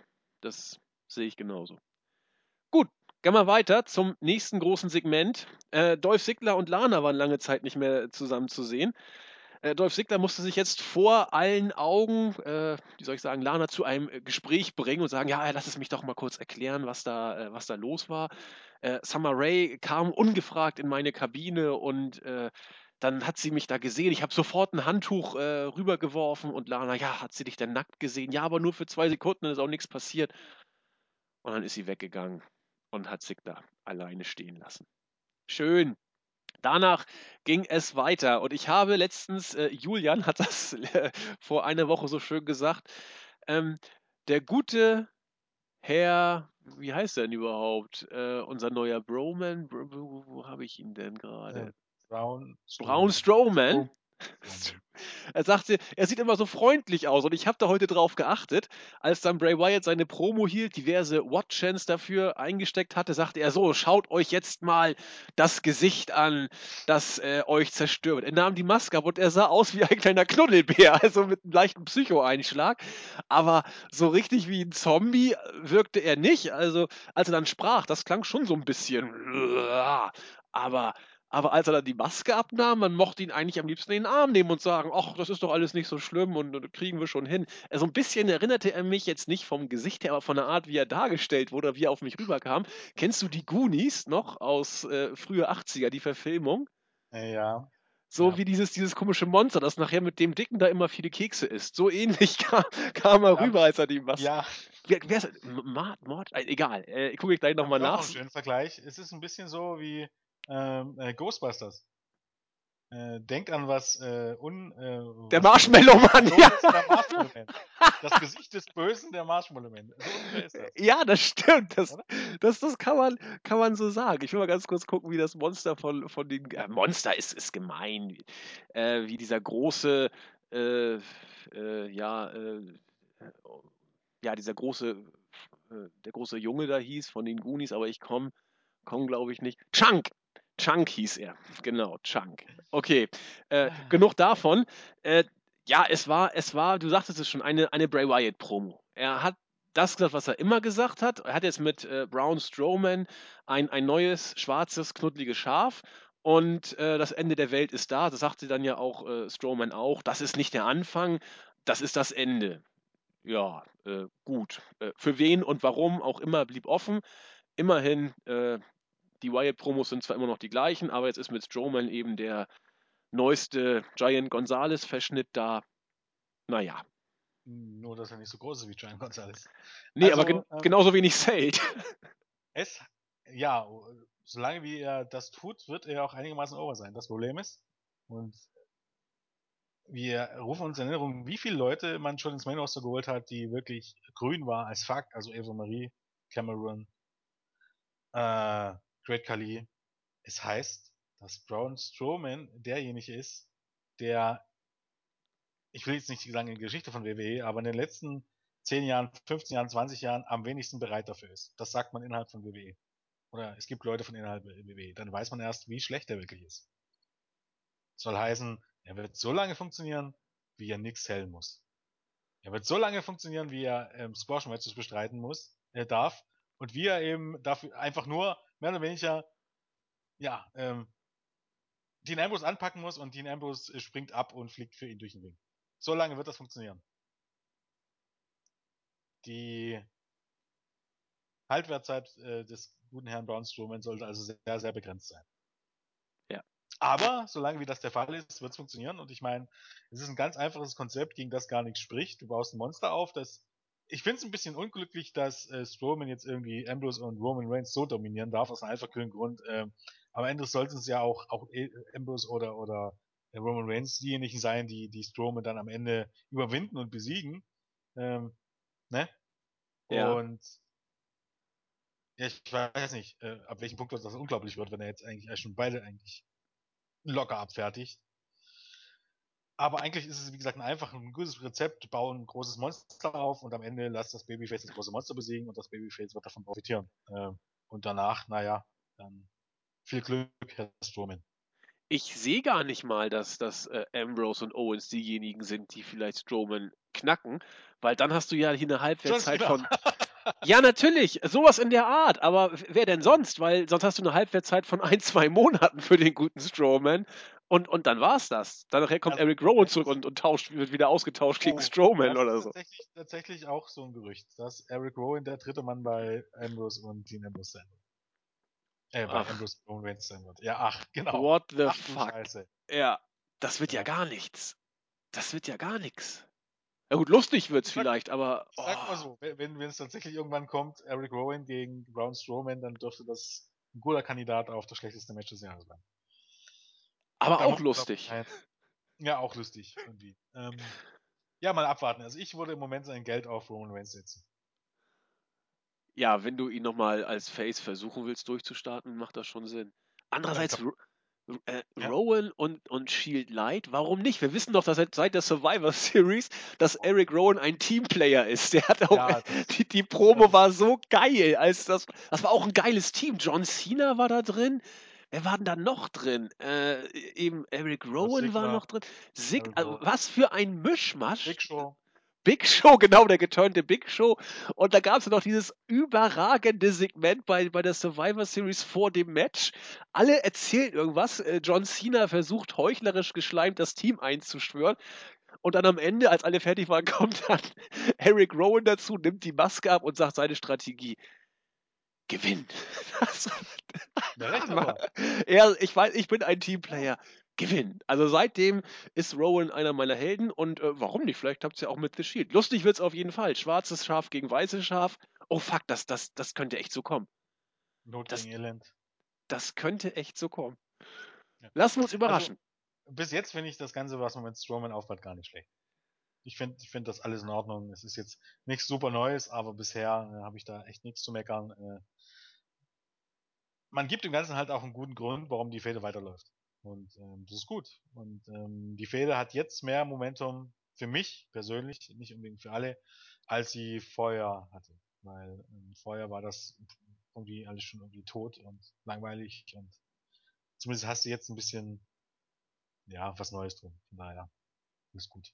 Ja, kann man so sehen. Also für mich ist es nicht Muss wirklich man nicht so sehen, aber Nee, eben für mich ist es nicht, nicht wirklich spannender geworden, weil man den äh, ältesten Wrestling-Trick aller Zeiten mal kurz rausgezogen hat. Und äh, ich find's eigentlich nur putzig, weil äh, der sieht einfach nur knuddelig aus, der Kerl. Also alles andere als bedroht. Da hatte Zack Attack schon, schon recht. Äh, er er sieht immer so, so, so, so freundlich aus, hat er letzte Woche gesagt. Das da habe ich drauf geachtet. Ich kann es nur unterschreiben. Und so bin ich auf diese Sichtweise zumindest etwas äh, erheitert. Äh, mal gucken, wie es weitergeht. Ich freue mich schon auf äh, die Rückkehr von Eric Rowan zu The Shield Light. Mensch, jetzt wo du es angesprochen hast, ich halte das für absolut nicht nur möglich, sondern sogar wahrscheinlich, dass das genauso gut kommt. Aber so weit sind wir Äh, noch nicht. ich Ja, glaub, Jens? Kommt drauf, an, kommt drauf an, wie lange Roman noch ausfällt. Es hieß ja stellenweise bis Oktober, November, also ich weiß nicht, ob man das so lange ziehen will. Naja, du musst dann den du musst dann noch den ganzen September durchkommen und eine Hälfte Oktober. Das müsste man schon dann noch hinkriegen. Und das heißt also bis nach Night of Champions noch das ganze Strecken, ne? Das wäre ja logisch. Ja, sicher, ja. Wir werden es erleben. Gut, zuerst äh, gab es dann nochmal einen Rückblick auf äh, das Titelmatch von John Cena gegen Seth Rollins beim äh, SummerSlam, wo dann Rollins am Ende ja nach Eingriff von John Steert beide Titel auf sich vereinigen konnte. Backstage hat dann Seth Rollins, äh, äh, wurde er interviewt von Rene Young, die dann wieder nach seiner Sta Statue sich erstmal informiert hat, dabei äh, schlecht geschauspielert, verschämt gekichert hat. Rollins sagte, so witzig ist das überhaupt nicht. Äh, ich bin hier der, der Champion und ich bin auch The Man und der Vergleich mit Hunter, also äh, Hunter war damals zwar The Man, aber jetzt bin das eigentlich ich und deswegen bin, bin ich jetzt auch die Gegenwart und bla bla bla. Und dann kam Beat the Clock Challenge, das dritte Match. Paige musste ran, nicht äh, wie man vielleicht dachte gegen Nikki Bella, weil die ist ja Championess, warum sollte sie da antreten, macht ja gar keinen Sinn. Deswegen gab es auch kein Fallobst wie Tamina oder was Athletisches wie Naomi. Nein, Sascha Banks musste ran.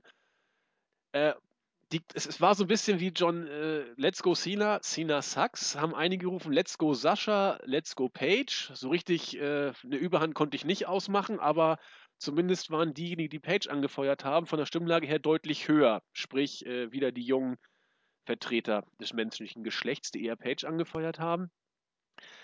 Ja, so richtig Match 1,40, viel passierte da auch nicht. Dann war die Clock gebietet oder eben nicht gebietet. Und Ja, äh, Becky Lynch kam rein, hat Paige ein bisschen getröstet. Charlotte hat sich zuerst gefreut, kam dann auch hinterher. Dann wurde bekannt gegeben, dass Charlotte gegen Nikki Bella antritt. Dann kam Nikki auf äh, den Titan schon, hat ein bisschen posiert. Charlotte hat auch geguckt. Und äh, Becky Lynch wusste gar nicht, was sie machen wollte, weil Paige immer irgendwie mucksch hinten durch die Gegend getigert ist im Ring und so richtig gar nicht glücklich war. Also es war weder Fisch noch Fleisch, weder, dass da irgendwie jetzt äh, die große Eskalation gekommen wäre, noch, dass die beiden, dass die drei sich gefreut hätten und wieder ein Team sind. Ja, es war irgendwie so, so lala. Ja, war ihm halt ein bisschen unglücklich. Das kann im Grunde nicht wirken. Nee. Du weißt, du hast bis 1 Minute 40 Zeit, das wissen die Fans auch, und bevor das Match überhaupt Fahrt ausnehmen kann, ist es schon wieder vorbei. Also du weißt, das wird jetzt ein kurzes Match. Ja. Und dann müssen sich halt die Leute wirklich dafür interessieren, wer diesen, dieses Title-Match bekommt. Und dafür hat man in, dieses Debüt von den Leuten ziemlich in den Sand gesetzt. Und so saßen sie halt da und haben gewartet, bis es rum war und dann wussten sie, wer es ist und ja. Ja. Das ist halt. Ich meine, Charlotte hat das. Ähm, es wirkt ja auch befremdlich, weil die eben drei alle auch befreundet sind. Also quasi musste man äh, ja enttäuscht sein und sich trotzdem für die andere freuen und also es ist ja schon fast eine Herausforderung für die für die ähm, für die ganzen Diven. Ähm, das Match war an sich nicht schlecht, aber das 1 Minute 40 Match. Ich meine, Ja, ne, das, 1,40. Du sagst es. Du sagst es. Und deswegen würde ich es auch am liebsten so stehen lassen, weil viel mehr kannst du da nicht, Ja, nee. nichts zu sagen. Ne? Das, ja, äh, Backstage heult äh, Lana rum, weil ein Interview eingespielt wurde von Summer Rae. Ja, Dolph Ziggler wollte mit mir sprechen und das Kriegsbeil begraben. Äh, und dann hat er sich vor mir geduscht. Was so eine Scheiße. Ja, Lana kriegt das mitzuhören, weil Renee Young das erzählt und fängt an zu heulen. Ach, was, what the fuck, weg der Rotz. Äh, New Day sorgen für eines der Highlights, denn sie kommen an den Ring, freuen sich und äh, sprechen über die Wichtigkeit, die äh, Tische haben. Zum Beispiel der Pokertisch ist wichtig oder der Thanksgiving-Tisch ist wichtig oder auch der Tisch der Elemente, also das äh, Periodensystem, Table of Elements und so weiter und so fort. Und äh, es war fast schon erbärmlich schlecht. Man zieht einen äh, noch frisch verpackten Tisch, so sah es aus, unter dem Ring hervor. Das ist der letzte Tisch in der ganzen Halle. Es gibt keinen anderen mehr. Und äh, wir müssen den Tisch jetzt retten. Save the Tables wurde dann äh, mitgeklatscht. Gut, die Dudley Boys kamen dann trotzdem an den Ring. Und es gab dann ein Non-Title-Match, wohlgemerkt, zwischen den Dudley Boys und New Day. Am Ende haben die Dudleys das Ding clean gewonnen nach einem 3D an Kofi Kingston. Es sollte dann noch der äh, 3D durch einen Tisch kommen, also durch den Tisch, durch den äh, einzig übrig gebliebenen Tisch der Halle. Aber bevor das so ging, konnte, wurde, wer hat wen rausgezogen? Xavier Woods wird weggezogen. Ich weiß nicht. Nee, Big E sollte ihn fressen und Xavier Woods hat Big E aus dem Ring gezogen, bevor der 3D kommen konnte. So meine ich war's. Ja, nun wird das wohl, denke ich mal, die nächste Storyline werden. Äh, wann gehen The New Day durch den letzten Tisch in Florida oder wie? Ja. Äh, ich meine, zumindest versuchen die immer, ist es immer noch irgendwie unterhaltsam, wie sie so rauskommen und ihre Promos halten. Äh, mir ist wieder aufgefallen, dass, dass äh, auch Xavier Woods, Xavier Woods sieht mit äh, diesen langen glatten Haaren absolut beschissen aus. Gott, sieht der scheiße aus. Wieso? Das sieht doch cool aus. Nein, ja, finde ich nicht. Ich, ich finde, ich find, keine Ahnung, das ist, spätestens von hinten sieht er aus wie eine alte Frau.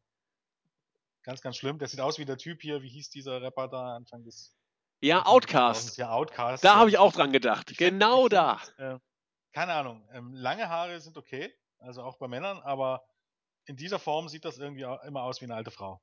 Sah auch bei West, auch West Briscoe sah auch immer aus wie eine alte Frau. Ähm, es gibt Leute, denen steht das und ich finde Leute, denen steht das nicht. Also Och, so geklettet. so. Ich finde das ganz. Ich fand auch ist ja auch egal. Es geht ja hier nicht auf äh, Mode. Letztendlich ist mir vollkommen Wurst, wie Xavier Woods aussieht, um ehrlich zu sein.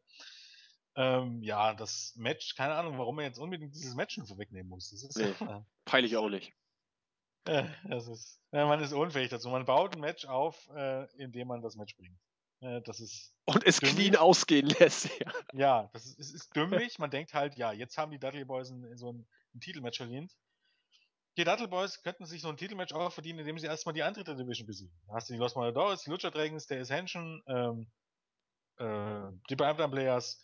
Könntest sie jetzt locker bei Raw und SmackDown die immer antreten lassen und die ganzen Leute squashen, äh, Genau. squashen lassen oder nicht squashen lassen, je nachdem, wie du das antreten willst. Und wenn sie durch diese Teams durchgewandert sind, dann ist es legitim, wenn ja, fiktiv die Authority denen einen Titelshot gibt. Du musst die nicht die Champions besiegen lassen. Das ist unnötig. Und so hältst du dieses Match eben fern und hältst eben offen, ob FMTD eine Chance gegen die hat und die, die Fans fiebern drauf hin. Aber nein, du musst dieses Match vorher schon bringen. Das muss jetzt unbedingt sein. Und du musst unbedingt, äh, gegen wem sind die Dudleys am Freitag angetreten? Weißt du auch nicht aus dem Kopf. Nicht, Na, nicht auf jeden Fall, ja, warte mal, mach mal weiter. Ich, ich überlege. auf jeden Fall sorgst du eben halt dafür, dass, ähm, je nachdem, gegen wem die heute bei den Tapings antreten, aber dass du, dass die praktisch innerhalb einer Woche nach ihrer Rückkehr eigentlich schon gegen die halbe Take Division mindestens einmal angetreten sind. Gegen die Ascension. Genau, Ascension. Und keine Ahnung, wahrscheinlich treten sie dann jetzt diese Woche Freitag gegen Los Matadores an oder so. Irgend sowas wird es schon werden. Dann sind sie schon durch die halbe Tag Team Division durch. Innerhalb einer Woche. Sam, ins, insgesamt, also mitsamt der Champions. Genau. Das finde ich irgendwie nicht so super gelöst.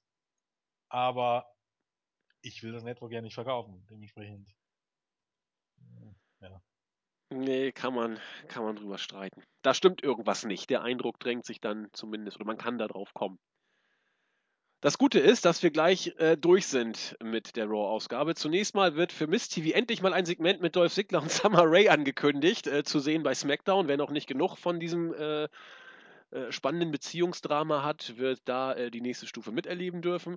Und dann kam schon das große Abschlusssegment. Kein Eight-Man-Tag-Team-Match, was auch immer es war, ein Segment im Ring, ohne dass da wirklich brawlmäßig auch nur irgendwas gegangen wäre. Seth Rollins kommt und sagt, so, pass auf, mit Sting hatte ich eigentlich nie wirklich ein Problem, aber jetzt dieses Gedröhne da über Hunter, nachdem er meine Statue auch noch geklaut hat, äh, das geht einfach nicht. Hör sofort auf damit und revidiere deine Aussage in Bezug auf Triple H, dass er der Tolle ist. Ich bin eigentlich der Tolle und überhaupt, gib mir meine Statue zurück. So, Sting hat sich aber nicht die Ehre gegeben, stattdessen kam dann Stephanie und sagte so, du komm mal ein bisschen runter, wie, wie sprichst du überhaupt über meinen Ehemann? Und äh, du darfst dich nicht auf diese Mindgames von Sting einlassen, äh, du bist doch schon mittendrin, merkst du es denn gar nicht, es geht doch nur um die, um die Championship jetzt. Und äh, aktuell bist du ja auch wirklich ein toller Typ und bist auch The Man. So, Roland sagt dann, okay, Sting, jetzt komm endlich hier mal an den Ring. Äh, stattdessen wurden wir beglückt mit einem Auftritt von John Cena. Äh, Ganz optimistische Naturen haben vielleicht gehofft, dass er dieses Mal nicht kommt, aber keine Raw-Ausgabe ohne John Cena. Der hat sein übliches Gedröhne vom Stapel gelassen. Also Rollins, du bist eigentlich ziemlich talentiert, aber ein Idiot sowieso und äh, ja, verwöhntes Kind und was auch immer. Die Authority, nee, die Authority und ich, wir sind zwar keine Freunde, aber sie wissen, wer ich bin, ich weiß, wie sie sind und wir respektieren uns auch. Boah, was für ein Scheiß. Äh, 0815. Ähm, du darfst auch auf das, was die Authority äh, sagt, nichts geben. Aha. Äh, frag mal bei, bei Batista nach oder bei Orton oder wie sie alle heißen und irgendwann bist du der Nächste, der dann auch äh, einer von denen gefoppten ist. Noch weiteren Unfug hat er dann erzählt. Und ach ja, Stephanie, kriege ich eigentlich mein Titelmatch bei, bei Night of Champions? Das Rematch ist ja noch offen. Äh, sag ja oder nein. Stephanie sagt, äh, ja, kriegst du. Rollins dreht kurz durch, Cena freut sich, geht weg. Beim Titan schon äh, kommt dann noch die Musik von Sting. Und die beiden gucken dann Richtung Ring und Rollins äh, guckt sich beide Gürtel an. Ja, und das war's. Das Ja, war's. Ich habe den Sinn nicht verstanden. Äh, was wollte uns denn Cena sagen? Äh, d- Authority genau beleidigt bei, beim Segment, wo er die Authority einerseits, äh, ja, äh, ja, ich habe ja irgendwo auch schon, also wir kennen uns ja, wir mögen uns zwar nicht, aber wir schätzen uns, aber da, eigentlich betrügen die sowieso nur alle. Also erst einschleimen, dann wieder beleidigen und dann das Titelmatch fordern und auch noch bekommen. Äh, völliger Unfug. Ja, das läuft halt darauf hinaus, dass ihm ähm, dieses Titelmatch aufgrund der Rückmatch-Stipulation noch zusteht. Ja, aber doch nicht äh, jetzt unbedingt gleich äh, jederzeit oder im nächsten Pay-Per-View oder kann man das irgendwie äh, willkürlich hinschieben, wie man das will, von Seiten der Match-Ansetzer? Das bleibt ja immer so ein bisschen offen. Ja, er hat ja dann gefragt, äh, die gute Stephanie, ob er das Match bekommt und die hat gesagt, ja. Und, äh, ja. So, so ein Schwachsinn. Hm? Ja, ich fand das, Ja. also, ich, es hat mich nicht immer mitgerissen, das Abschlusssegment, sag ich mal so. Wer hätte das gedacht? Wer hätte das gedacht? Ja, ich meine, das ist halt, läuft halt alles darauf. Es war, im Grunde war ja die ganze Show eine Triple H äh, Lobhudelei. Und ähm, Genau. darauf lief es auch hinaus. Äh, Steph war eben sauer, dass, dass ja, dass das ähm, Dass ähm, Rollins ihren Mann so ein bisschen disk, genau, genau. genau. Ähm, und deshalb hatte sie auch kein Problem, Rollins dann in das Match zu stecken und es läuft eben halt alles darauf hinaus, dass, dass am Ende ähm, ja einer von beiden gegen den anderen turnt, was auch immer. Ich weiß hier immer, immer noch, wer hier turnen soll und wer hier dann deswegen zum Babyface werden soll. Erschließt sich mir, um, um ehrlich zu sein, nicht so ganz. Nee. Ähm, außer man geht davon aus, dass ähm, die OV, die jetzt schon Babyfaces sind, dann vielleicht schon. Äh, ich zwar im Moment ein bisschen, ja, wie soll ich sagen, ein bisschen nicht davon überzeugt von dem Ganzen, aber wer bin ich schon, dass ich das anzweifle. Ähm, und ansonsten, ja, es ist, es war ein Abschlusssegment. Es war jetzt nicht so sonderlich viel wie Hita und es war ja schon irgendwie abzusehen, dass es dieses Match jetzt geben wird. Ja. Ne? Es ist, Mhm. es ist, wie es ist. es ist, es ist, Ich weiß nicht, ist. was ich dazu auch jetzt groß sagen soll. Ich meine, Cena wird das Match gewinnen, da bin ich mir sicher, und wird sich den Titel holen. Und ja, Seth Rollins bleibt halt wieder eine, eine ganz bestimmte Art von Champion, und zwar der Champion, der die Hälfte seiner Matches verliert und das jetzt sogar bei einem Pay-Per-View. Ich, ich hoffe ja, dass er beide Titel verliert. Dann irgendwas passiert. Dann soll Sting den Gürtel doch haben. Ach, scheiß doch drauf. Es interessiert doch eh keinen mehr mittlerweile. Und das ja, dann ich weiß nicht, irgendwie. mich interessiert das schon irgendwie, um ehrlich zu sein. Ah, nee, mich, mich mittlerweile so gar nicht mehr. Von mir aus soll er ihn noch haben. Kann er sich doch freuen. Und So noch mitnehmen. Genau. Und dann Ja. so, casht Seamus eben ein. Und ach, was weiß, was weiß denn ich. Also, Also ich glaube, wie gesagt, dass es auf Even Steam Booking an einem Abend hinauslaufen wird. Und zwar wird John Cena erst gewinnen und dann wird, weil er ja auch nur der WCW-Guy ist, ähm, Sting verlieren. das, ja, aber das ist doch auch irgendwie nicht cool. Also ich weiß nicht, das. Na, wir werden es auf uns zukommen lassen. Das Gute ist, wir sind durch mit der Raw-Ausgabe. Das Schlimme ist, wir haben trotzdem anderthalb Stunden fast drüber gesprochen. Ja. Äh, erschütternd geradezu. Deswegen würde ich sagen, kommen wir zum Abschluss doch noch äh, zu was Gutem. Wir haben auf unsere letzte Raw-Ausgabe, wo ja auch Julian mit dabei war und wir über irgendwelche Zombie, Beaver oder äh, dreiköpfige Haie gesprochen haben, relativ viel Feedback diesmal bekommen, sodass unsere Grußorgie heute auch äh, etwas äh, länger ausfällt. Wir teilen uns das auf. Ich nehme den ersten Teil und Jens dann den zweiten. Deswegen, die herzlichen Grüße von Jens und mir gehen zum einen an, hoffentlich kann ich das richtig aussprechen, Ukdatnet ist nicht, äh, DJ Oriska 1, Paul Burmeister, Devolarium, Niklas Radke, André Vince Chase, Marcellinia, nee, mit, oh, fuck it, äh, Marcellica oder Marcellica, weiß ich nicht, 91, äh, ALX oh, und Blacko 777 und natürlich nicht zu vergessen André Pape. Ach, ist doch gar nicht fertig. 3T Gaming. Und jetzt sind wir fertig. Herzliche Grüße von uns. Ähm, okay, dann äh, gehe ich jetzt mal ein paar Leute von der Startseite durch und dann erstmal den Martin, der eigentlich fast immer als erstes Danke sagt. Äh, danke fürs Danke. Egal wofür übrigens auch, bei jeder Review. Er Herrlich. weiß, was gut ist. Au- Auch bei PWG war er der Erste. ähm, dann Butsu Aces, ähm, dann den Tully, dann den Weltenfresser, dann Real Chaos 85, ähm, Johannes Ruchatz von, Ruchatz, Ruchatz, Ruchatz, jetzt nichts Falsches sagen, von Twitter auf jeden Fall. Dann den Benji, dann den Marin H027, der auch unter dem Namen im Board ist, ziemlich sicher. Ja, ich meine auch. Und Frank Drabin haben wir ja erst kürzlich mal gegrüßt, glaub. Ja, weil du den Namen so toll fandst. Wen? Frank Drabin. Ja, und äh, El Birdie auch. El El Birdie, weiß nicht, haben wir, den haben wir noch gar nicht gegrüßt, glaube ich. El Nee. Birdie ist El Birdie, in Ansp in, vielleicht in Anlehnung an El Bundy. In einer Folge wird auch äh, ja. El Bundy mit El Birdie verwechselt. Ähm, und dann grüßen wir noch den Birko und den äh, CRX. Sagt mir den CRX nicht mal? Egal. Ähm, fühlt euch alle gegrüßt. Und danke für die Danke und für die Kommentare. Und äh, Ja, war, war diesmal, diesmal echt viel. Haben wir, uns, haben wir uns richtig gefreut. Und ja, da wollten wir auf diese Weise mal allen, die immer so lieb schreiben, nicht nur ein, zwei rauspicken, sondern in erster Linie die, die wir nicht so häufig oder noch nie gegrüßt haben. Das waren, glaube ich, fast alle waren heute Premiere oder sehr viele waren heute äh, zur Ja. Premiere dabei oder grüßtechnisch. Aber nee, wie gesagt, freuen wir uns sehr drüber. Und ich glaube, Jens, damit sind wir durch für heute, ne? Die, die News über Hulk Hogan, wollen wir, wollen wir noch bringen Nein. wir uns das klemmen? Das klemmen wir uns und machen beim nächsten Mal Hulk, vielleicht. Hulk Hogan ist ein Idiot.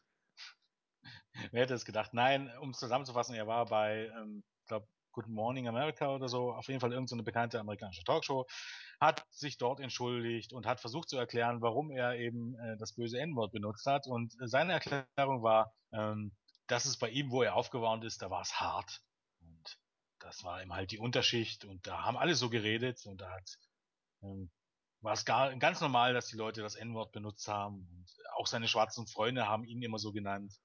Und das war ganz normal. Dumm nur ist, dass dann sich jemand, der mit ihm aufgewachsen ist, gemeldet hat, äh, äh, hat sich gemeldet hat, gesagt hat, ja, nee, ähm, also Hulk Hogan ist gar nicht in so einem Vorort groß geworden. Und der nächste Punkt ist, äh, in dem Zusammenhang, in dem er dieses Wort benutzt hat, wo es rausgekommen ist, das hat gar nichts damit zu tun. Das war nicht, dass er zu einem Freund gesagt hat, äh, ne, hey Nigger, was Sondern- geht? Sondern, genau. Ja, eben. Er hat Ja. Leute beleidigt und er wollte Leute damit beleidigen. Also du Fucker, das hat damit nichts zu tun. Und Hulk war aber der Meinung, dass ja WWE immer noch seine Familie ist und wollte durch dieses Interview tatsächlich äh, dieses öffentliche Sorry sagen und dachte, dann ähm, nimmt WWE ihn wieder mit offenen Armen aus. Und WWE hat eine kleine Stellungnahme abgegeben und hat gesagt, nö, hm, machen wir nicht. Wir bleiben standfest und äh, distanzieren uns weiter von Hulk Hogan. Und das finde ich nur legitim. Weil, um ganz ehrlich zu sein, ich meine, es ist bekannt, dass Hulk Hogan ein Lügner ist. Im Wrestling kommt man, wie gesagt, damit ein bisschen weg, weil man ist dann ein Worker, man workt nur seine Fans. Das ist ja auch gerade bei diesen Wrestlern aus den 80er Jahren ähm, ähm, und, und noch früher äh, gang und gäbe, dann, dann heißt es nicht lügen, sondern man workt die Fans und dann ist es legitim zu lügen. Und Hulk Hogan war da schon immer ganz groß. Äh, eigentlich im Grunde hat er seine ganze Karriere ist durchzogen von Lügen. Und das hat sich hier nicht geändert und sorry, ich glaube dem Mann kein Wort. Aber das ist jetzt nicht neu. Und ähm, ich bin nicht dafür, ihn aus der Hall of Fame zu verbannen, aber so wie es jetzt ist, ist es schon absolut legitim. Und ich verstehe schon, auch wenn es das natürlich Doppelstandard ist, um ganz genau zu sein, hätte man auch JBL entlassen müssen, um ganz genau zu sein. Hätte man Triple H entlassen müssen. Äh, und natürlich ist das alles Doppelstandard, aber ich, ich sag mal so, äh, Doppelstandard bedeutet ja nicht, dass jemand, der was Falsches macht, damit wegkommt. Und äh, schlimm genug, dass einige Leute damit weggekommen sind. Also um darauf, ich glaube, gestern hat jemand darauf hingewiesen, als es hieß, Server Schreiber wurde entlassen, dass eben äh, JBL auch in Deutschland einen Hitler-Hokus gezeigt hat. Oder Triple H auch Hitler-Anspielungen hatte in den späteren 90ern. Die wurden nicht, ähm, äh, oder Nazi-Anspielungen, die wurden dafür nicht bestraft. Äh, könnte man jetzt fragen, eben, was Satire ist oder was äh, schöpferische Darstellung ist und was tatsächlich Verbreitung von eigenem Gedankengut ist. Und bei Schreiber war es eben halt so, dass sie auch gesagt hat, es ist ihre Sache, was sie dort postet. Muss man ja auch ein bisschen unterscheiden was eben geschmackloses Spielen eines Heels ist und was, ähm, ja, was offensichtlich eine Überzeugung ist, wie beim Server Schreiber und vermutlich auch bei Halko. Ein schönes Schlusswort, auch wenn du mir damit meine Pointe gerade weggemacht hast. Ich hätte jetzt noch zum Abschluss gesagt, kann Hogan doch mit Sarah Schreiber durchbrennen. Mal sehen, was da geht. Aber das ist jetzt nur noch kalter Kaffee, deswegen mache ich mich beschämt schnell vom Acker und sage danke, dass ihr heute so lange durchgehalten habt. Ich kriege es immer noch nicht auf die Reihe, dass wir es so lange geschafft haben bei dieser Show. In diesem Sinne, wir freuen uns äh, aufs nächste Mal. Und äh, wie macht das immer Dirk Thiele und Gerd Siegmund? Tschüss sagen äh, der Jens und der Andreas. Das war blöd, deswegen sage ich einfach nur mit Jens zusammen. Tschüss.